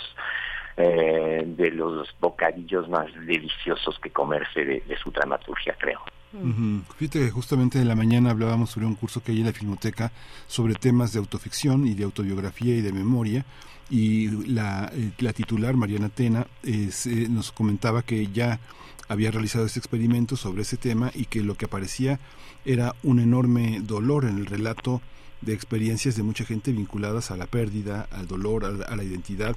En este trabajo teatral Comentaba al principio, Boris, que eh, a lo largo ya de muchos años se ha has, mostrado un trabajo que tiene que ver con una reflexión, yo creo que fundamentalmente eh, francófona. Has traído muchas, mucha gente, ha reflexionado, no sé, desde Bernard Marie Jean-Luc Lagarce, mucha gente que reflexionó sobre el tema del SIDA, pero después vino la gran reflexión sobre el replanteamiento de las relaciones personales.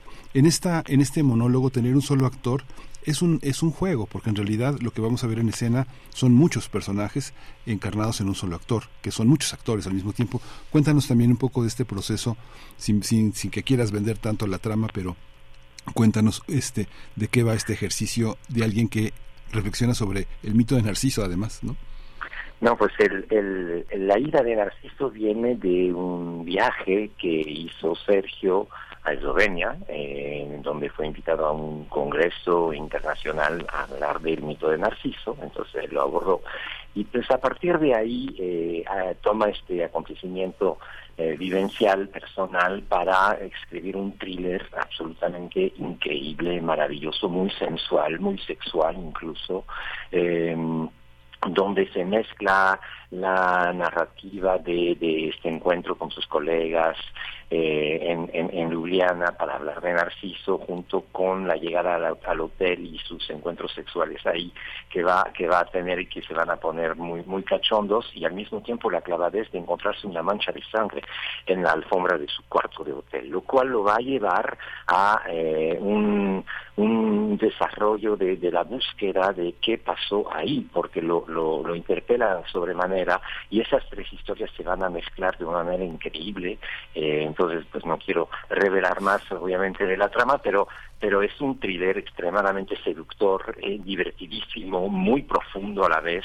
Eh, y, y nunca sabes qué es, qué es real y qué es falso. Y esa es la maravilla de la autoficción, porque claro que debe haber algunos datos personales ciertos, pero, pero no, nada es cierto. Este monólogo lo escribió para su gran amigo Gabriel Calderón, eh, también dramaturgo y, y director uruguayo.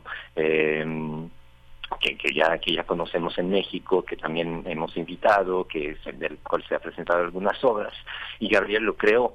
Eh, y luego, eh, con Cristian Magaloni tuvimos pues el gusto y el deseo de, pedirle a, Sergio los derechos para poderla estrenar aquí en México, entonces ya está adaptado ahorita a que eh, el intérprete de la idea de Narciso es Cristian Magaloni, que lo está haciendo de una manera magistral. Esta obra ya la creamos hace dos años, en, durante la pandemia, este ya es su tercera o cuarta temporada, hemos dado temporadas pequeñas en la capilla en la Sala Novo y ahorita pues la retomamos con, con muchísimo gusto. Sí, ¿qué diferencias encuentran, encuentras tú mismo en la presentación de esta obra que ya tuvo lugar eh, en, sus inicios, si no me equivoco? Bueno, decíamos en la introducción, fue escrita en 2017 con estas características, una visita a Ljubljana eh, por parte del, dramaturgo de Sergio Blanco y ya se presentó en otras latitudes, específicamente en el continente europeo. ¿Cómo, qué, diferencias hallar entre la recepción del público europeo, no sé si parisino también particularmente donde, donde radica Sergio Blanco, entiendo, y el público mexicano. ¿Cómo, cómo lo ves? Y el pues uruguayo, perdón, también. Sergio escribe en español. Sergio, a pesar de que vive en París desde hace 25 años, no es tan conocido como, como un el gran dramaturgo que es, como en los países más latinos, como son España, Italia y todo Sudamérica. Él trabaja muchísimo, ahorita está en Colombia en un encuentro internacional de dramaturgia, se va ahorita a Uruguay a montar una, una obra nueva allá, eh, porque se la pasa yendo y viniendo, pero trabaja sobre todo en español. Eh, sus textos ya están traducidos al, francés y empiezan a ser conocidos. Acaba de estar en Seúl con Terasland, que se, que se montó el, el, año pasado aquí en México y se presentó con mucho éxito también aquí. Eh, entonces su dramaturgia se está volviendo extremadamente internacional eh, y es maravilloso de ver cómo eh, finalmente hasta Seúl pueden funcionar estos textos porque pues hablan finalmente de la, del humano, del, ser humano, de, sus vivencias, de sus, eh, de sus anhelos, de sus miedos, de su sexualidad incluso, porque Sergio es muy directo en estas cuestiones y eso es lo que lo vuelve también tan interesante y tan atrevido, tan fuerte, porque no estamos acostumbrados a, ser interpelados de manera tan directa sobre este tipo de, asuntos.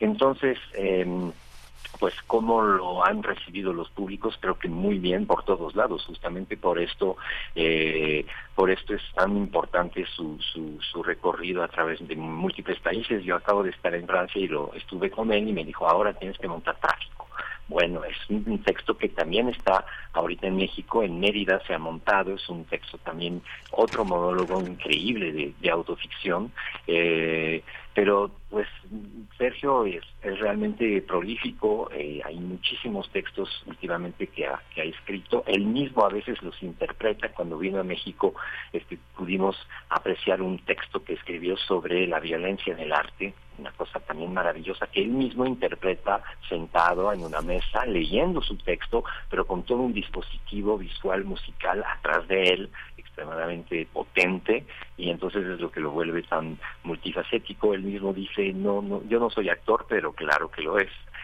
Pero básicamente también este, pues escribe y dirige sus propios textos.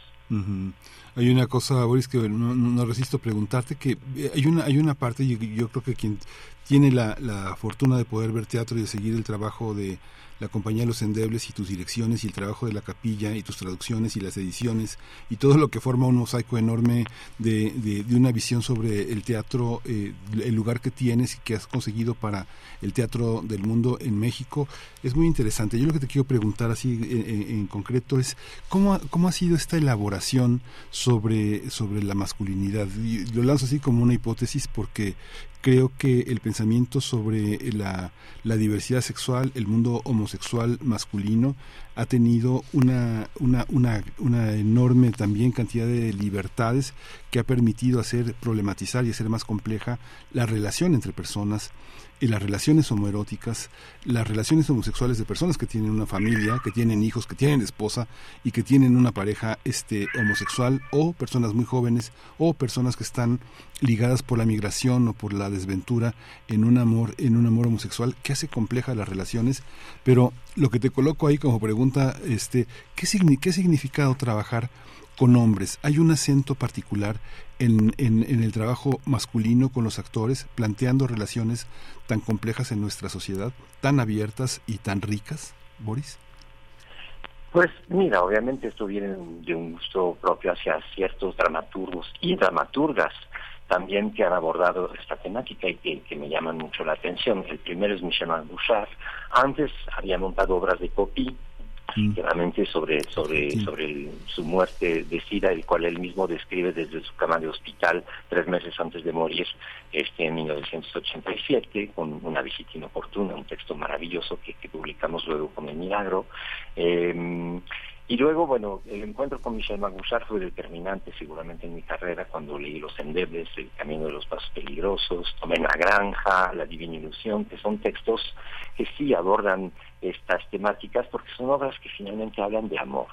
Y, y en Los Endebles creo que el personaje más bello tal vez es el de la madre, el de la, de la, de la condesa, que lo único que quiere es que su hijo le diga, le diga qué pasa y como sucede en muchos casos, ¿no? Hasta que realmente haya esta apertura, eh, que, los hijos logran, logran salir del closet, este, es como ya muchas veces, no siempre, pero muchas veces permiten que tanto padres como hijos puedan vivir una vida mejor.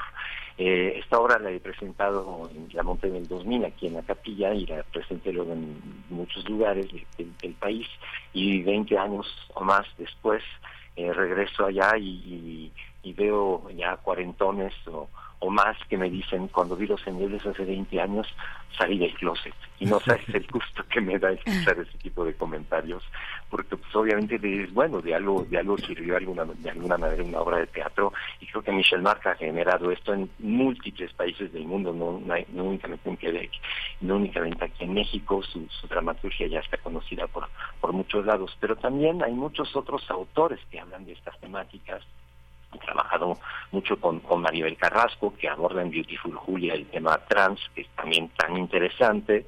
Eh, y, he buscado también difundir esta dramaturgia mexicana en, países francófonos también, porque pues me, me, llama la atención eh, el import-export y, lo, practico a nivel teatral también, trayendo aquí eh, pues, textos de, dramaturgias francófonas que me gustan mucho, que me llaman mucho, que me interpelan y creo que interpelan también al público mexicano, que es lo que hemos visto a través de estos montajes, pero también me di cuenta que muchos dramaturgos mexicanos interesan muchísimo a los francófonos y también me he abocado a, traducirlos y a, poder montarlos allá, como ha sido el caso de Maribel en Canadá, que, que sigue teniendo un éxito y la obra que monté hace cinco años se sigue presentando allá, lo cual es, es muestra de, de, la calidad también de la, de que vemos aquí en México. Boris, bueno, hay, hay, que, hay que ver la obra, hay que ir al Teatro La Capilla a ver la ira de Narciso, pero cuéntanos un poco, sin descubrir demasiado, eh, cómo, cómo se reúnen estos dos elementos, el mito de Narciso y la comunidad de la, de la diversidad sexual o las prácticas diversas, las prácticas eh, sexuales, sexogenéricas diversas. Eh, necesariamente pienso que con una gran sensualidad, pero también con sufrimiento, eh, con, con, la condena del propio Narciso que, que, que, está encontrándose con su propia muerte a partir de un, de un viaje muy placentero. Pero a ver, ¿cómo, cómo, cómo son esos cruces? ¿Qué, qué dejarnos aquí en los oídos y en los sentidos? Eh, para, eh, pensando en estos dos, en estos cruces y en esos dobleces y cómo se desdoblan también eh, un poquito de lo que podremos disfrutar en la obra. Pues mm, primero vemos un actor que está esperando a su público y que, y que aclara al, iniciar que eh, él no es Sergio Blanco, es Cristian Magaloni. Y eso es bien importante para plantear ya de, entrada eh, el juego que va a hacer, porque él dice que finalmente eh, va a actuar a Sergio Blanco, no a a la, a la, imagen de Sergio Blanco. En fin, se enreda un poco en explicar qué va a hacer porque él va a ser Sergio Blanco. Bueno, no completamente, pero sí un poquito. Y entendemos cómo a través de una carta, de una llamada de Sergio Blanco, él le pidió interpretar este texto. Y entonces empieza este relato que nos lleva hasta las profundidades, las oscuridades de la, de la clavadez de la mente humana, mientras este, él viene practicando su conferencia muy interesante sobre Narciso, pero donde eh, los recovecos de su memoria lo llevan a eh, escribir eh, lo que le está sucediendo, sus encuentros con este joven esloveno maravilloso, cuando va a correr en este parque maravilloso y que se lo encuentra a él, es toda una cosa extremadamente cachonda que, mezcla efectivamente este mito con las experiencias las vivencias que está teniendo, hasta que esto se convierte cada vez más en el thriller de que los que les hablé al principio y se vuelve cada vez más potente justamente porque hay unos giros absolutamente inesperados en esta dramaturgia que son los que maneja eh, Sergio de manera eh, impresionante porque realmente en todos sus textos hay ese tipo de giros dramáticos que eh, que te sorprenden de una manera increíble. O sea, no, no sabes hacia dónde va esta cosa y esa es la, la gran maravilla. Y al final el público se queda, pero esto pasó, no pasó y, y es muy divertido como él mismo enreda a la gente eh, a partir de esto. Entonces, bueno, es, a ese viaje les estamos invitando eh, los viernes en la capilla. Vamos a hacer cinco, eh, cinco días más. Mañana y hasta el 22 de septiembre a las 8 de la noche en el Teatro de la Capilla, Madrid 13, Coyoacán. Pues muchísimas gracias Boris, muchísimas gracias por esta por esta oportunidad de conversar contigo y pues mucho mucho mucho público para esta oportunidad de ver un trabajo que, que, diriges y que tiene pues como siempre una enorme cantidad de sorpresas, La ira de Narciso, Teatro la Capilla. Muchas gracias Boris. Pues muchas gracias a ustedes, a Radio UNAM y a sus escuchas por, por estar aquí esta mañana. Gracias, Boris. Hasta pronto. Boris Schoeman, director, actor, traductor, editor, docente teatral, fundador de la compañía Los Endebles, director artístico del Teatro de la Capilla, que nos presenta eh, bajo su dirección La ira de Narciso del dramaturgo Sergio Blanco. Hay que decir también que en el Foro Sor Juana Inés de la Cruz también se presenta una obra de Sergio Blanco en la dirección de Luis Eduardo Ye.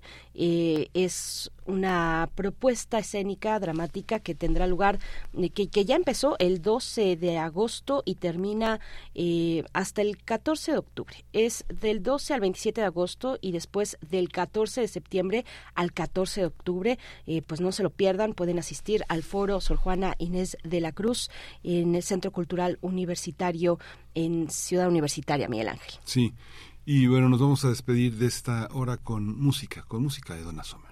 Nos vamos con Donna Summer, Hot Stuff, para cerrar esta hora y despedirnos de Radio Nicolaita.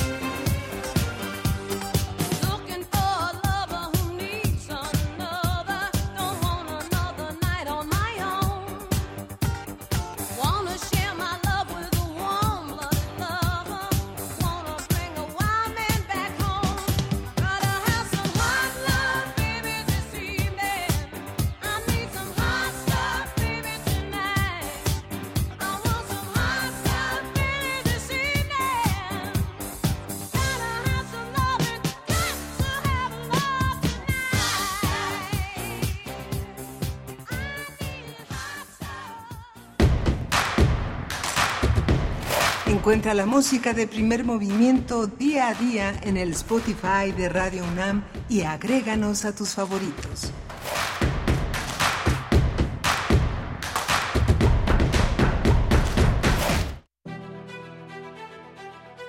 Álvaro Mutis, creador de Macrol el Gaviero. 100 años de su nacimiento.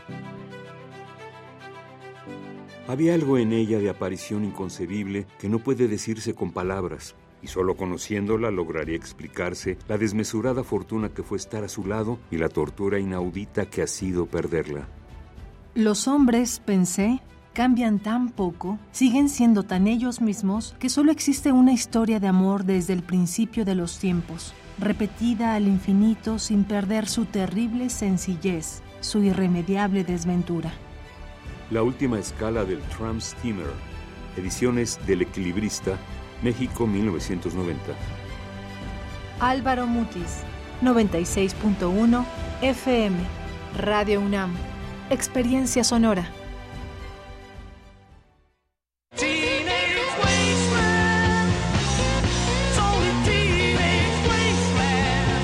La imaginación al poder.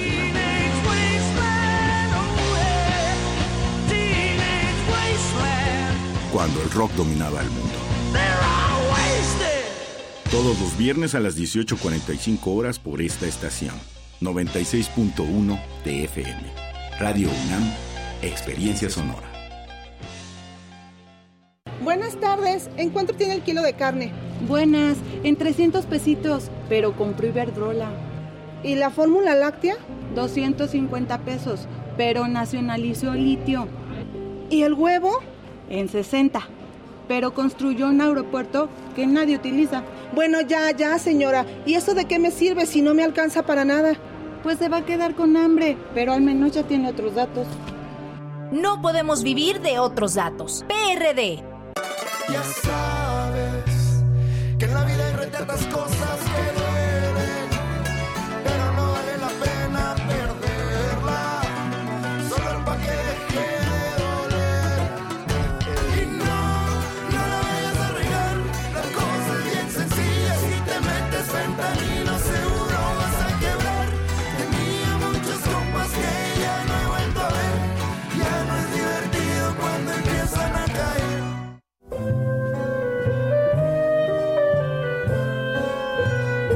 Gabinete de Curiosidades.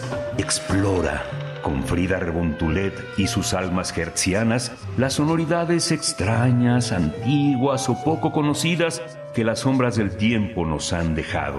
Únete a esta expedición todos los sábados a las 5.30 de la tarde por el 96.1 de FM o en radio.unam.mx.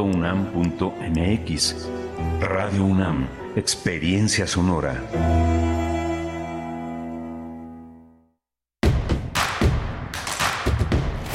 Síguenos en redes sociales. Encuéntranos en Facebook como Primer Movimiento y en Twitter como arroba PMovimiento. Hagamos comunidad.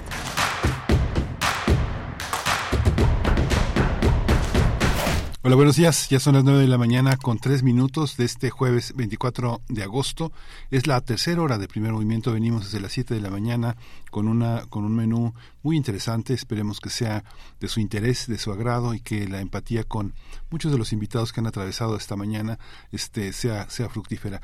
Rodrigo Aguilar está al frente de la producción ejecutiva. Hoy está Andrés Ramírez, nuestro músico, nuestro eh, eh, eh, responsable de los controles técnicos en cabina.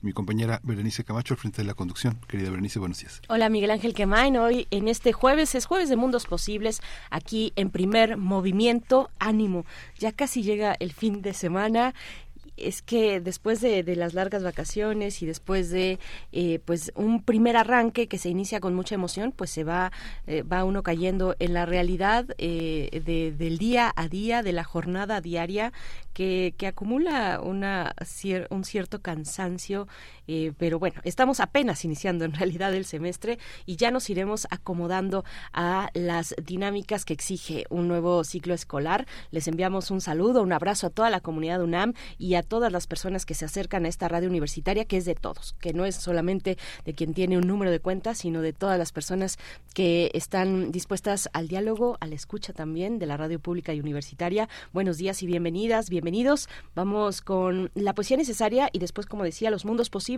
El doctor Alberto Betancourt, que, eh, bueno, él es doctor en historia, es profesor de la Facultad de Filosofía y Letras de la UNAM y nos hablará del G20 en Nueva Delhi un mantra de India puede reacomodar los bloques geopolíticos. Es eh, pues la, la idea que nos va a compartir y que va a desarrollar esta mañana Alberto Betancourt para todos ustedes, quien también coordina el Observatorio del G20 en la Facultad de Filosofía y Letras de la UNAM. Miguel Ángel. Sí, después vamos a tener a Alberto, eh, a Jacobo Dayan, después de Alberto Betancourt viene Jacobo Dayan con el tema de las remesas, así que este va a ser muy interesante dialogar con él sobre esta esta problemática tan actual y que este en el particular en la particular visión de Jacobo Dayan eh, enfocada a los derechos humanos, la justicia, la igualdad, la búsqueda de reparación, en fin, todo lo que tiene que ver con esta sección de los jueves aquí en Primer Movimiento. Sí, nos hablará de las remesas, pero casi estoy segura y casi podría afirmar que, que, al inicio también por necesidad nos va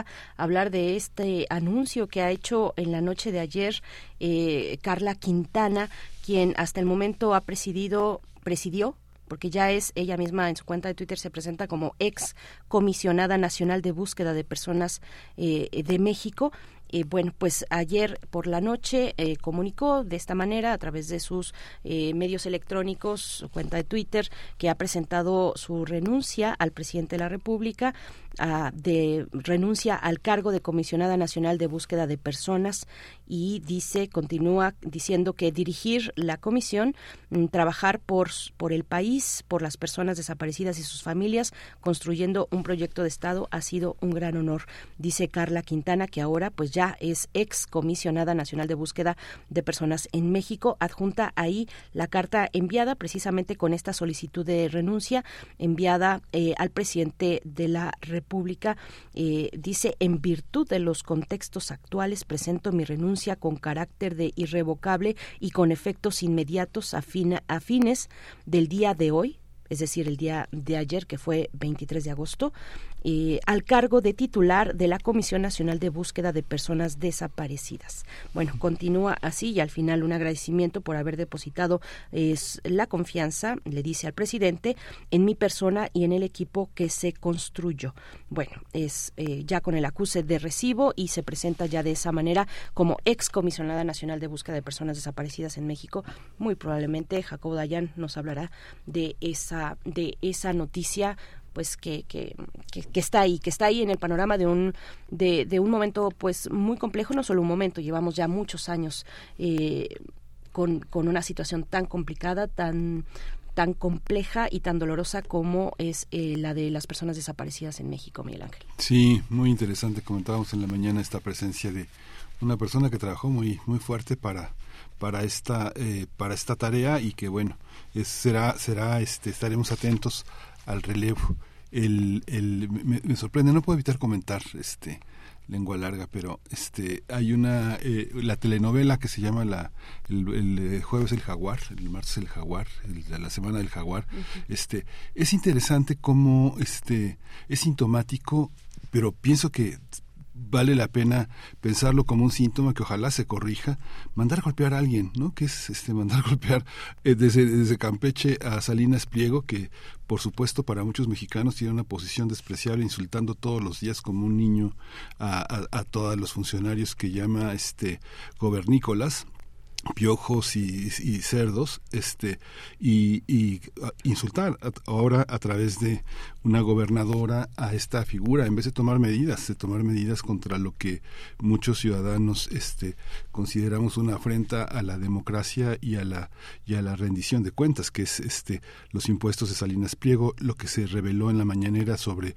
el ministro Luis María Aguilar, que retiene ocho meses un expediente que impide este, procesar ese juicio hacia de deuda de Salinas Pliego. Pienso que este son, son procedimientos que de pronto la cuarta T tiene que enmendar en su tarea de comunicación. No hay que mandar golpear a nadie, ¿no? Y menos a través de una telenovela de tan baja monta como la de Laia Sansores, ¿no?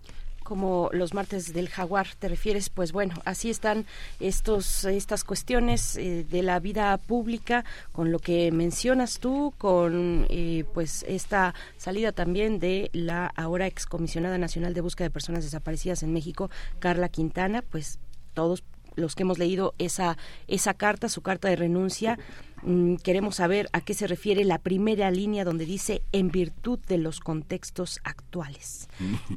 Así empieza ella. En virtud de los contextos actuales presento mi renuncia de manera eh, eh, con carácter de irrevocable y, e inmediato para finales del día que lo presentó, que fue que presentó esta carta al presidente, que fue el día de ayer. Pero en virtud de los contextos actuales, así dice Carla Quintana. Y bueno, muchos comentarios ahí que llegaron a su red social, muchos comentarios de agradecimiento por esta labor muy valiente que ha realizado, le dicen, y eh, bueno, eh, reconociendo pues precisamente el esfuerzo de estar frente a un lugar tan complicado como la Comisión Nacional de Búsqueda de Personas Desaparecidas en México. Nosotros ya nos vamos con la poesía necesaria, son las nueve con diez minutos. Es hora de Poesía necesaria. Poesía necesaria, estío, estío se dice para, así se dice así, para referirse al verano y en realidad hasta el siglo XVIII en España, en el caso de España, hasta el siglo XVIII se contaba con cinco estaciones, porque después del verano seguía el estío, la estación más calurosa del año. Estival es eh, aquello referente al estío, al verano, y es el título de este poema de Carmen Alardín, escritora mexicana, un poema que van a encontrar en su libro La violencia del otoño, publicado en el el 84, que le mereció el premio Javier Villorrutia, y también lo van a encontrar en los materiales de lectura de manera digital. Eh, los materiales de lectura de la UNAM encontrarán una selección de varios poemarios, incluido ese, La violencia del otoño, del que se desprende Estival, el el, poema que les comparto esta mañana de Carmen Alardín y en la música Ampersand desde Jalisco con la canción Colores. Vamos con Carmen Alardín Estival. Cansada de contar la misma historia, se fundió en el verano. Dejó de acariciar a las esferas o alimentar el arco iris, guardó en el, arca las semillas que no cupieron en el surco, y se guardó a sí misma, abanicando con un nuevo temblor viejas ciudades. Cesó al fin de buscarse entre las aguas y hacer su juego al viento. De sus venas pulsó la última cuerda y entonces comenzó a cantar.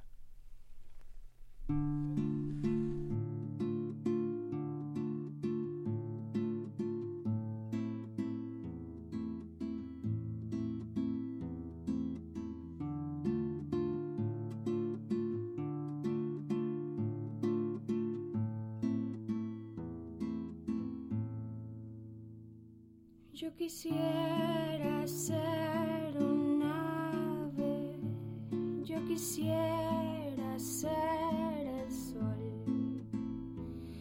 yo quisiera ser un ave, yo quisiera ser el sol, amarillo es el canario y rosita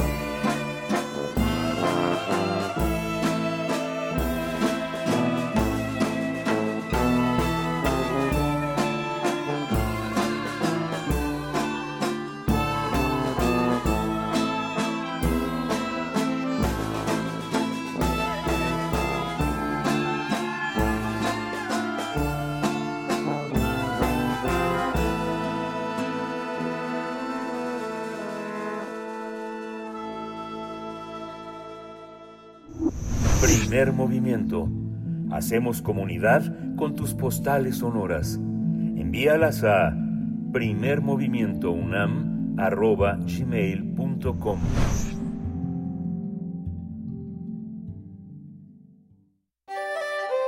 Mundos posibles.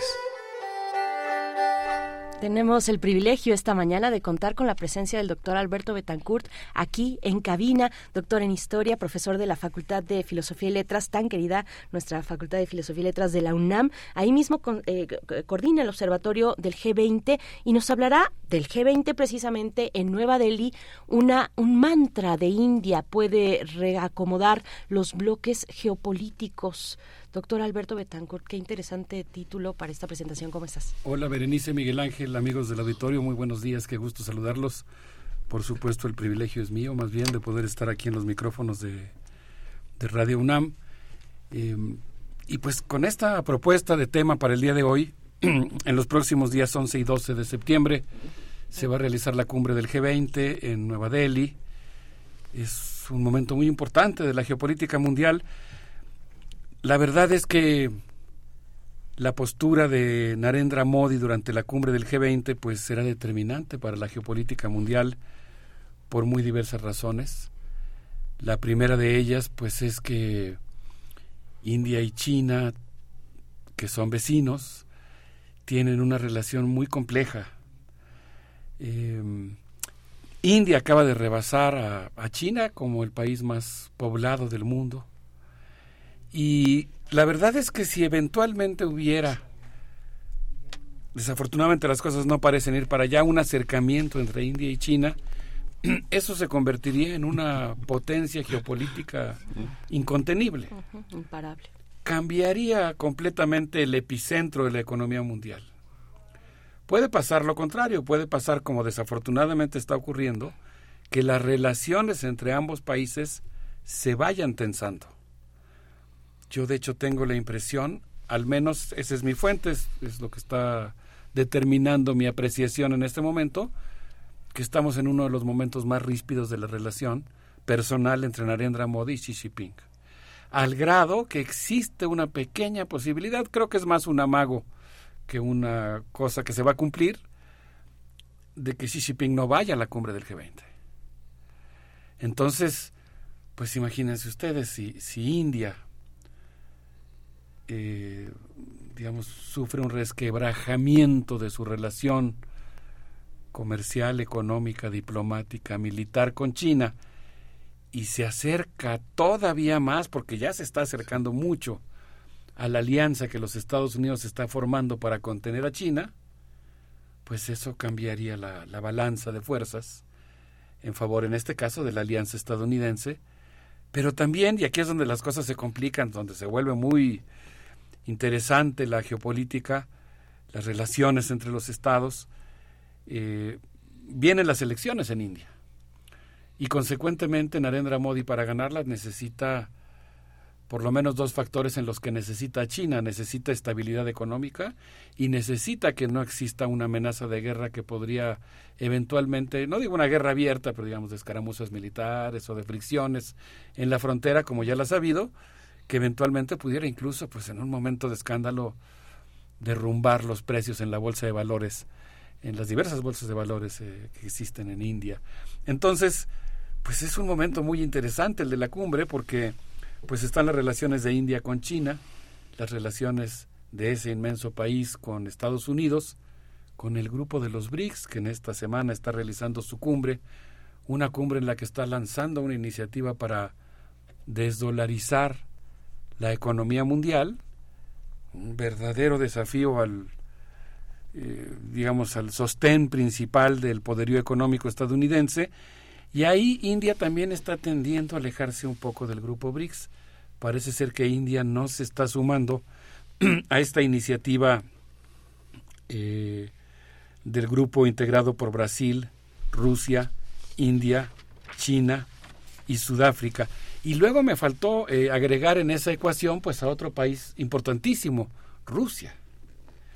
India es hoy el principal comprador de petróleo de Rusia. Hay autores, creo que son fundamentalmente autores que están, eh, digamos, haciendo el juego a la lectura eh, hegemónica del conflicto en Ucrania, pero que hablan de que realmente India está de alguna manera subvencionando a Rusia en el conflicto con Ucrania, en el sentido de que su demanda de petróleo ruso está brindando los recursos suficientes para que no se hunda la economía rusa. Pero India y Rusia tienen además pues muchos eh, acuerdos de intercambio, por ejemplo, de energía nuclear. Rusia está construyendo cinco reactores nucleares en India y tienen además pues una, un gran intercambio en materia de, de, armamentos. India es un gran comprador de armamento ruso. De tal manera que sí, que lo que podemos apreciar pues es que India está jugando el papel de pivote de la geopolítica mundial, de pivote del globo, de la, de la geopolítica global, y en ese sentido se mueve tantitito hacia Estados Unidos y tiembla China, se mueve tantitito hacia China y pone nervioso Estados Unidos, se acerca a Rusia y eso repercute en, en el, las acciones en el campo de batalla en Ucrania. Se aleja tantito de los BRICS y se enfría la posibilidad de que BRICS realmente dispute el poder global. Es algo que India está haciendo conscientemente y que un primer ministro tan complejo, tan interesante, conservador, neoliberal como es Narendra Modi, está impulsando intencionalmente. Aquí hemos evocado la imagen de ese Narendra Modi que practica un yoga, yo diría un yoga guerrero, un yoga neoliberal. Eh, ¿Quién va a olvidar, quién podría olvidar la escena de Narendra Modi en Buenos Aires?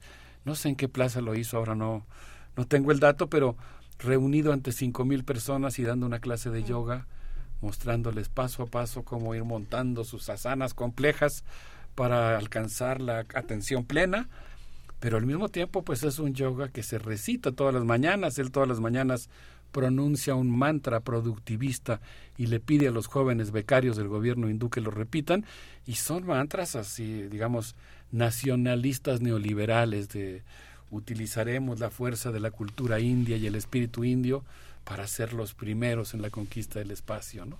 Es un nacionalismo que implica, que implica literalmente palizas a los intocables en muchas de las calles de las ciudades indias. Es un neoliberalismo muy agresivo que, que implica relaciones patronales con los trabajadores muy fuertes. No por nada vivimos hace unos años, hace poquito, ya en el gobierno de Narendra Modi la huelga de trabajadores más grande del mundo, de tal manera que yo creo que Berenice Miguel Ángel, pues desde mi punto de vista, vale muchísimo la pena pues acercarnos a, a esta cumbre, observar lo que va a pasar. Narendra Modi mostró el logo de la cumbre, una flor de loto de siete pétalos, eh, explicando que aludían a los siete continentes, a las siete notas musicales, y casi paralelamente su ministro, Rajev Chandrasekhar, eh, impulsó 174 empresas startup, le dicen hoy, eh, empresas eh, incubadoras para digitalizar el mundo. Y ahí viene toda una oleada de automatización neoliberal, porque no es simplemente una automatización, no es nada más que la tecnología va avanzando y va logrando hacer, no, no deja de tener, por supuesto, su lado prodigioso, pero no es, digamos, una automatización neutral, es una automatización y una digitalización que tiende a concentrar funciones de la producción muy importantes, que privatiza, que excluye saberes, que concentra, que está en manos de grandes corporaciones y ahí India está metidísima en esta ola eh, de automatización y digitalización y si nosotros pensamos en robots eh, peligrosos, en androides que podrían suplantar al ser humano, pues sin lugar a dudas uno de esos androides sería indio.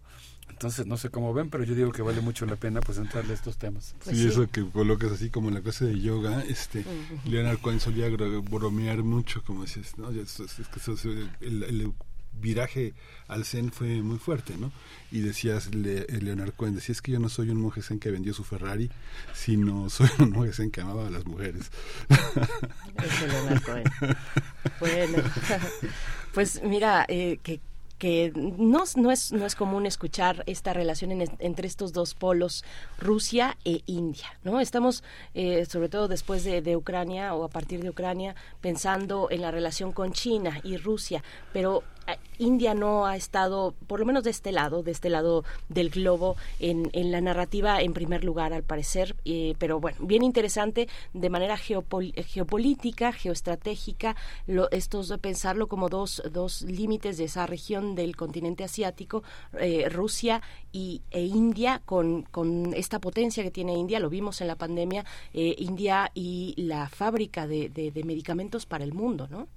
Así es, que, qué bien las dos cosas, lo de los budistas que aman a las mujeres, uno, de- uno de los filones de tantas variedades del, del budismo que me parece eh, tan interesante. Y por otro lado, pues desde luego el tema de, de esta cuestión de las relaciones India-China como algo que puede ser determinante para el desplazamiento del epicentro económico del mundo, ¿no? Para China también India es en cierto sentido el gran obstáculo más alto que el Himalaya para la realización de la ruta de la seda, que es no solamente un, un, un tren rápido, literalmente, que va desde Beijing a Berlín, es la construcción de todo un bloque geoeconómico euroasiático con Rusia y con buena parte de Europa. Y ahí el gran obstáculo pues es India que literalmente se le atraviesa geográficamente, económicamente, políticamente. Y en ese sentido, como, como, como bien comentaban ahora, pues me parece que valdría la pena evocar aquí un artículo de Liu Xiongji, publicado en el periódico que es de alguna manera el vocero de la postura gubername- gubernamental de la República Popular China, el, el Global Times, es una nota que se publicó el día 16 de agosto que habla sobre el encuentro de comandantes militares India-China, una reunión de alto nivel que no logró resolver el diferendo fronterizo, pero mantuvo, dice la nota de Liu Sonji, un clima de diálogo. Esta nota plantea que conforme India se acerca a Estados Unidos, cree que conforme India se acerca a los Estados Unidos, piensa que va a poder eh, utilizar a Estados Unidos para contener a China. Pero la verdad es que la situación es un poquito más complicada porque hoy se está conformando una gran cadena productiva chino-india. Digamos, hay una rivalidad diplomática, comercial, incluso militar entre India y China, pero cada vez crecen las inversiones chinas en India y cada vez aumenta el comercio entre las dos naciones. Es una situación un poco neurótica entre las dos, ¿no? Por un lado, en ciertos aspectos se, se irritan, se molestan, pero por otro lado se necesitan, eh, se quieren porque necesitan eh, reproducir sus capitales o terminar sus productos y eso las acerca. Dice la nota que Narendra Modi necesita estabilidad en la frontera y buenas relaciones con China para ganar las elecciones el próximo año, pero que la comunicación entre los mandatarios de ambos gigantes, India y China, entre Narendra Modi y Xi Jinping, es muy precaria en vísperas de la cumbre del BRIC, que se está del BRICS, que se está realizando, pues de hecho, esta semana, y que incluso podría implicar, dice la nota, la ausencia del mandatario chino en la próxima cumbre del G20. China e India han acordado mantener la situación estable en el valle de Galwan y en el lago de Pangong, pero India ha acercado muchas tropas a la región. De tal manera que la situación pues realmente es bastante complicada y pues implica una tensión en términos de, de lo que pueda pasar esta semana en la cumbre del BRICS.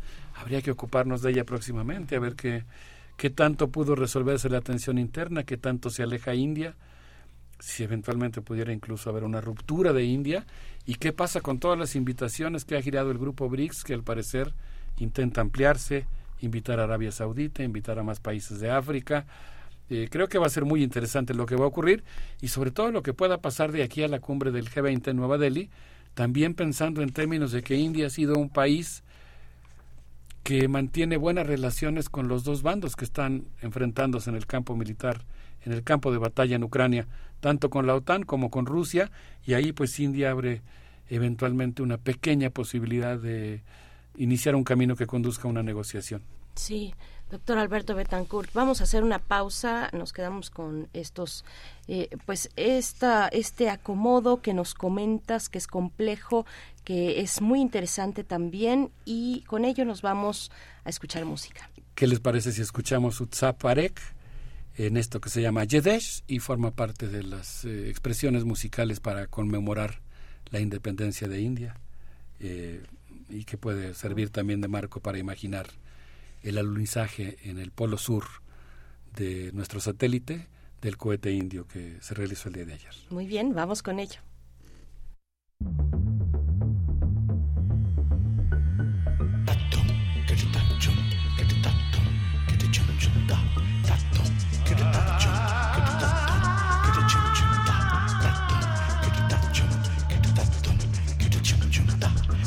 देश की अमृत गाथा हर हर दिशा में गूंजे रे। प्राण प्राण हर धड़कन धड़कन मिट्टी के कण कण मेरे नीले नीले अंबर पर छाए सूरज का उजियारा रे। सातों सागर होके उजागर मंजर मंजर ढाए। सातों सागर होके उजागर मंजर मंजर ढाए। Deve ser. chip,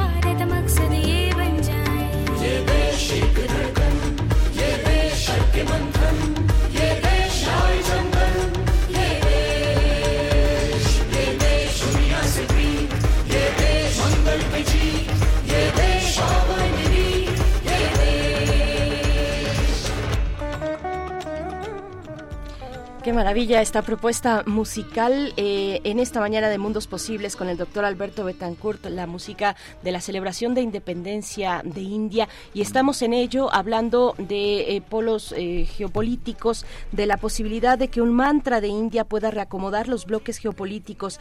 Se aproxima el G20 en Nueva Delhi en septiembre 11 y 12 de septiembre. Mientras tanto, nos comentabas el grupo de los BRICS y Rusia ahí también actualmente en estos días, en estos días, en estos momentos en reuniones importantes eh, la cuestión del dólar, desdolarizar la economía planetaria. Bueno, doctor Betancourt. En eso están justamente los países del grupo BRICS, eh, en un tema que están impulsando con mucha fuerza. Habíamos comentado en, un, en una ocasión anterior que hay un empuje muy fuerte para sustituir al dólar como la principal divisa del comercio mundial. Eh, es todavía muy pequeña la presencia del yuan, creo que es el 3% del comercio mundial, no es nada, pero el 30% del comercio mundial se realiza con China. Y existe, pues no, no sé si llamarle una ley, pero digamos una tendencia muy fuerte a que normalmente los países que dominan el comercio, pues por razones naturales, tienden a imponer su moneda en el sentido de que los compradores o quienes realizan transacciones comerciales con ellos, pues prefieren acordar directamente y entonces eh, digamos que podemos prever perfectamente que el yuan va a crecer de manera muy notable en las próximas décadas eh, como eh, divisa que pueda utilizarse en las transacciones comerciales en el mundo. Y en ese contexto la declaración del grupo BRICS pues resulta muy importante, cuestionaría realmente lo que yo creo que es uno de los pilares de la hegemonía hegemónica de los Estados Unidos, de tal suerte que la reunión que se está efectuando en este momento en Sudáfrica, pues resulta desde todos los puntos de vista muy trascendente y particularmente si consideramos que al inicio de este mes Luis Ignacio Lula da Silva anunció que sigue en pie la idea de lanzar una moneda conjunta yo no descartaría que eventualmente en esta reunión pudiera anunciarse ya el lanzamiento de una moneda conjunta del grupo BRICS. Por lo pronto, pues ya se firmó un pacto entre China y Brasil para realizar transacciones en yuanes. Vladimir Putin dice que el 80% de su comercio con China se realiza en yuanes o en rublos. No, no es un comercio que se compare, pese a su valor estratégico. Ahí de repente los números son relativos. Eh, el comercio entre México y Estados Unidos es de más de 600 mil millones de dólares anuales. Eso explica en buena medida el surgimiento de, las, de la facción de la burguesía surgida a partir del gobierno salinista y del Tratado de Libre Comercio, una, una facción de la burguesía mexicana muy dominante, con mucha fuerza. No me desvío del tema, pero yo diría que incluso hoy intenta imponer sus candidatos, los candidatos de la continuidad de la integración económica con Estados Unidos. el comercio entre Rusia y, y China es mucho más modesto, pero mucho más, creo que es de 40 mil millones, 45, o sea, la décima parte o menos de la décima parte del comercio entre México y Estados Unidos. En ese sentido parecería modesto, pero incluye elementos muy estratégicos, es muy importante para la economía rusa, abastece de materias primas indispensables a la economía china, así que no es despreciable que ese comercio pues logre prescindir del dólar. Es un experimento, digamos, de transacciones económicas que resulta muy importante. Y luego, pues viene algo que también es eh, interesante. La India Oil Corporation, la empresa compradora del petróleo ruso, también, hasta donde entiendo, eh, aceptó hacer sus operaciones en yuanes. Entonces, pues ahí tenemos una situación que es muy interesante.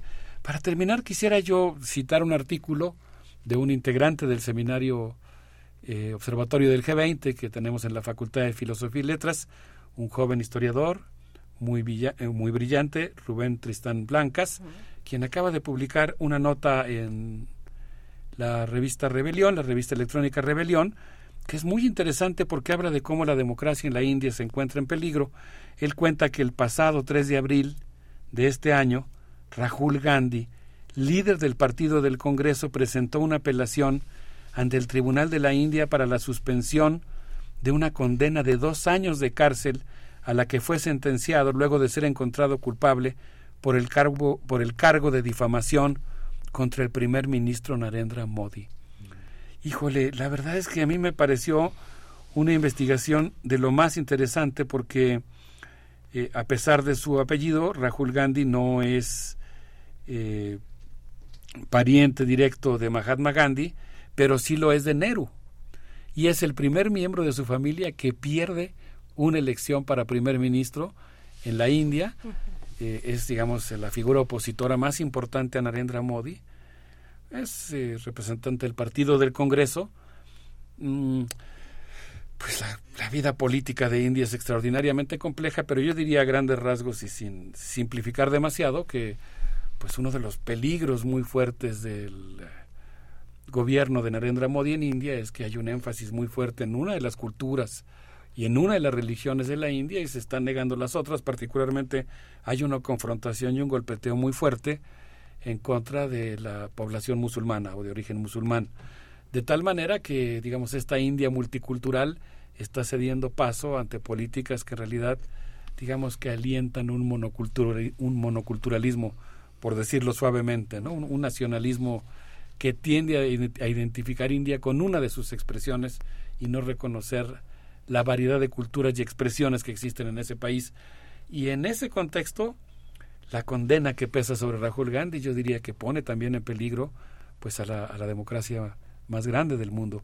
De tal manera que pues tenemos un escenario muy complicado, muy interesante y yo creo como como pues eh, creo que hasta está de más decirlo, que vale muchísimo la pena que desde México sigamos fomentando los estudios sobre India, dándonos cuenta del enorme peso que tiene ese papel en la geopolítica mundial, aprendiendo lo que haya que aprender de ella, porque a mí me gusta mucho esta, esta idea de, eh, digamos, mantenerse en un lugar de libre flotación que le permite moverse como bisagra entre fuerzas en lugar de apostar por eh, integrarse con una de las fuerzas en conflicto en la geopolítica mundial.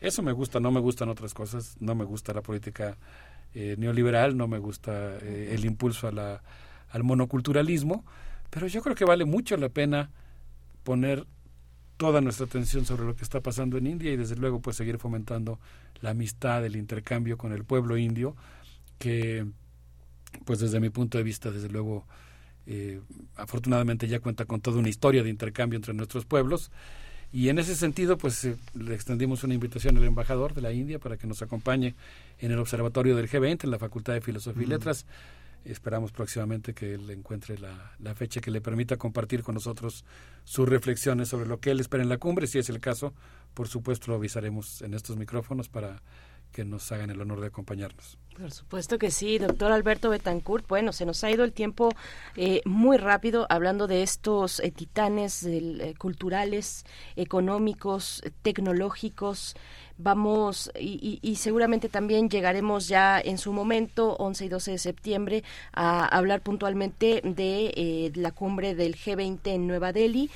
Ojalá que con esta visita que, que ya nos has comentado de- de- del embajador de India, eh, que, que pueda llegar a, a- y tener alguna presencia en el observatorio que diriges en la Facultad de Filosofía y Letras. Muchas gracias. Nos vamos a despedir con música de esta sección.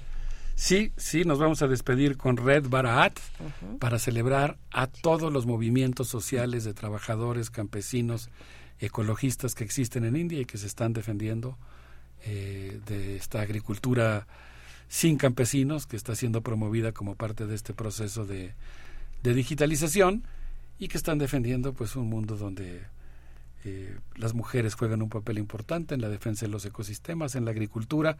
Con un saludo a ellos, yo les propongo que escuchemos a este grupo extraordinariamente festivo, que por cierto canta algunas de sus piezas en español, no esta que vamos a presentar, que se llama Red Baraat, que se presentó en un concierto en Washington, D.C. Un abrazo para todos. Miguel Ángel, Berenice, qué gusto estar con ustedes. Gracias. Hasta pronto. Hasta el próximo jueves, doctor Alberto Betancourt. Nos quedamos con la música. रंग बरसे। भीगे चुनर वाली रंग बरसे। ओ होली है! ओ रंग बरसे भीगे चुनर वाली रंग बरसे। ओ होली है! ओ रंग बरसे भीगे चुनर वाली रंग बरसे।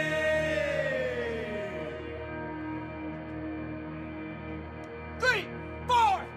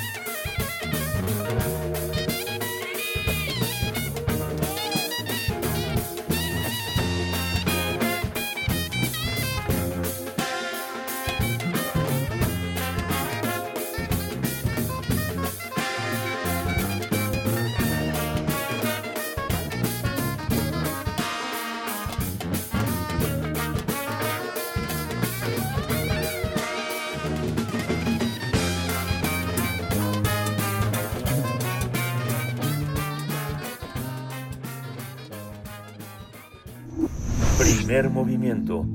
Hacemos comunidad con tus postales sonoras. Envíalas a primermovimientounam.gmail.com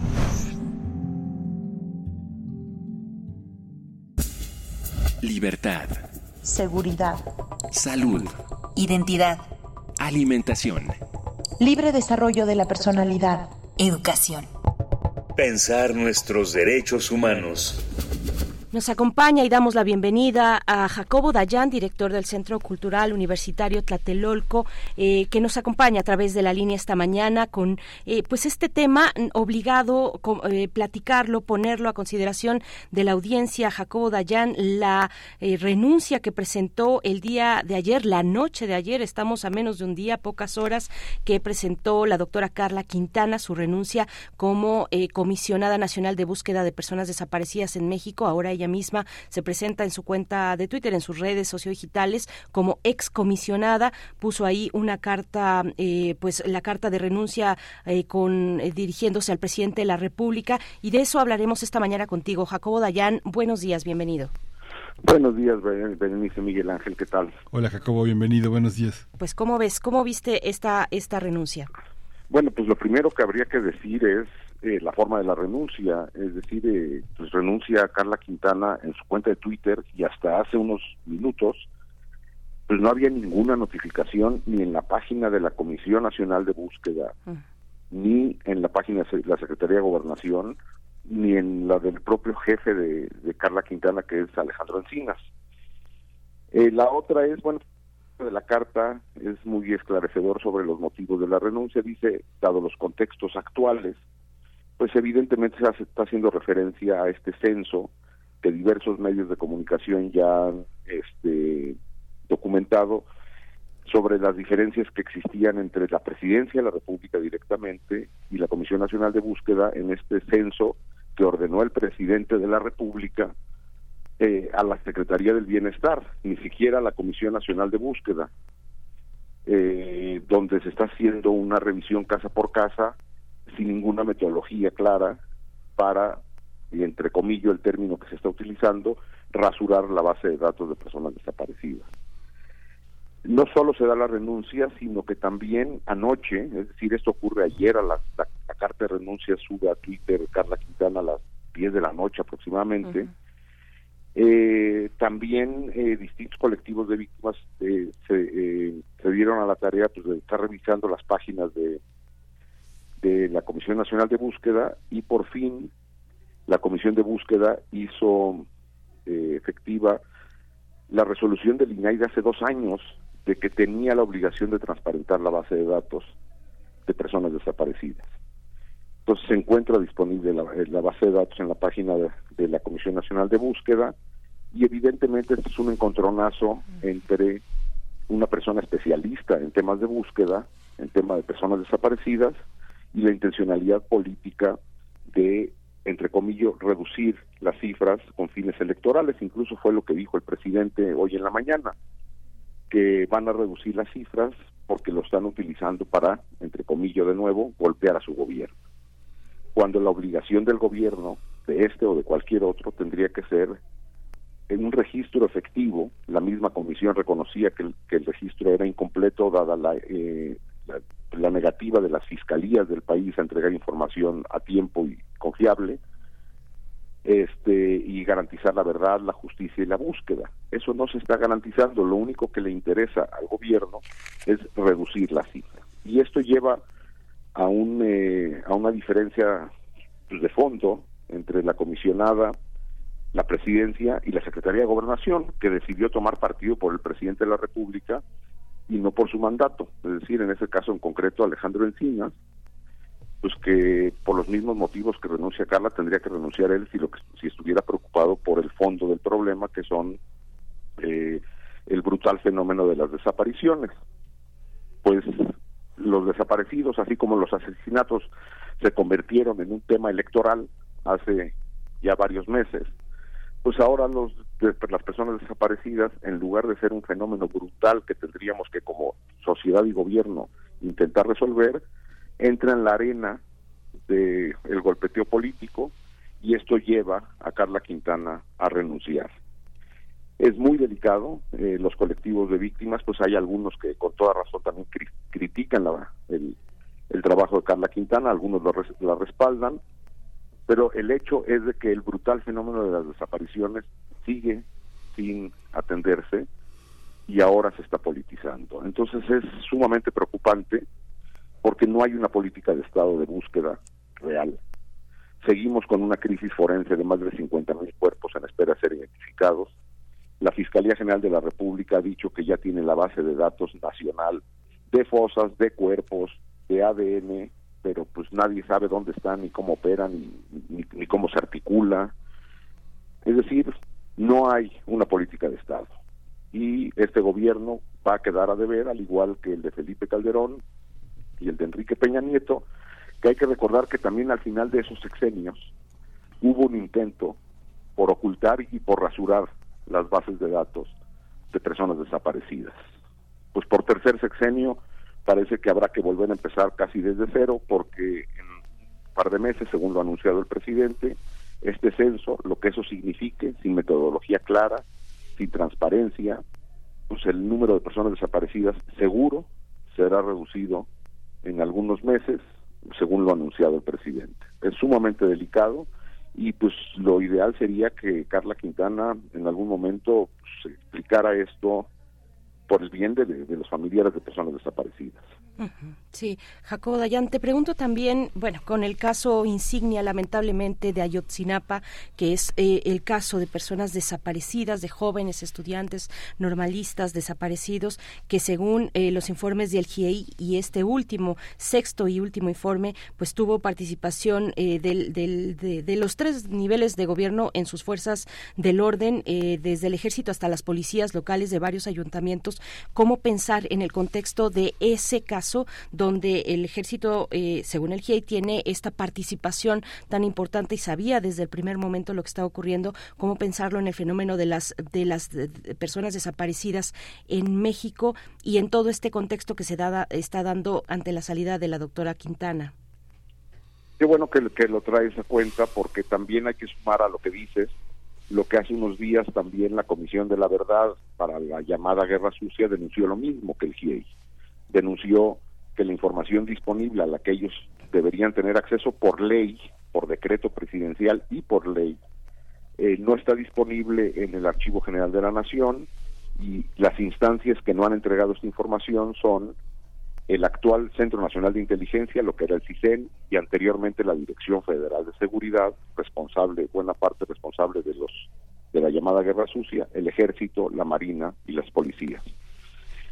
Eh, también en su momento la Comisión Nacional de Búsqueda ya había denunciado que en los intentos de búsqueda de personas desaparecidas de la llamada Guerra Sucia, el Ejército se negó a que se hagan revisiones a las instalaciones militares o no colaboraba de, de manera ah, transparente.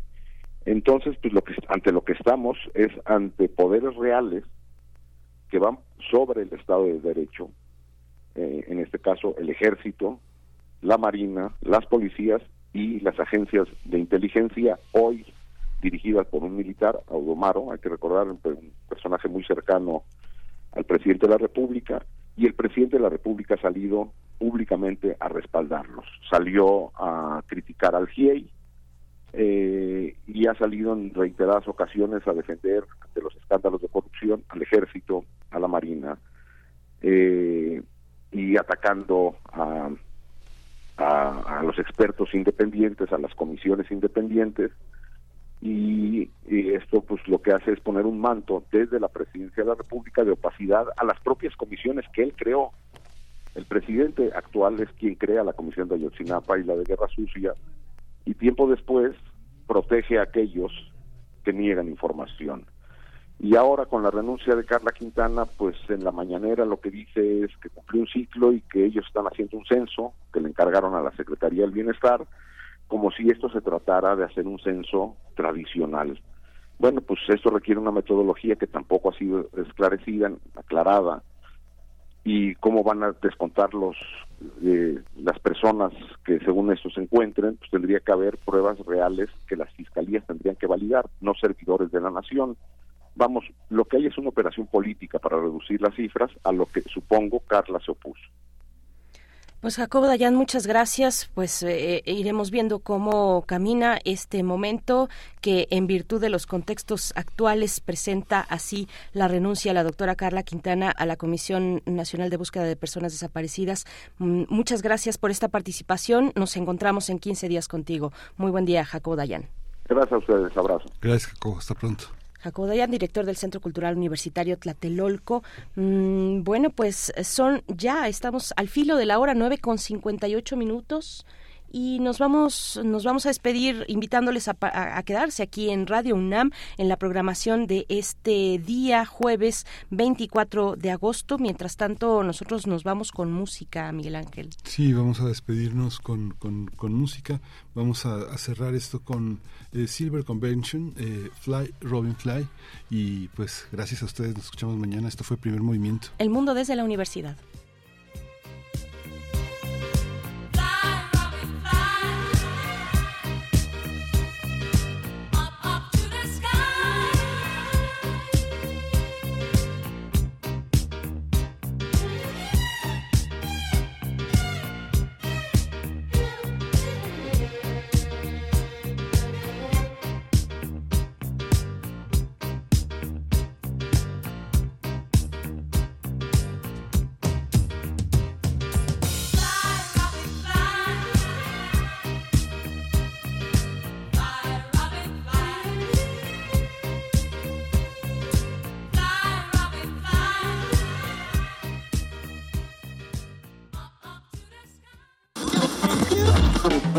Radio UNAM presentó Primer Movimiento. El mundo desde la universidad. Con Berenice Camacho y Miguel Ángel Gemain en la conducción. Rodrigo Aguilar y Violeta Berber, producción. Antonio Quijano y Patricia Zavala, noticias. Miriam Trejo, coordinación de invitados. Tamara Quirós, redes sociales. Arturo González, operación técnica. Locución, Tessa Uribe y Juan Staca. Quédate en sintonía con Radio UNAM. Experiencia sonora.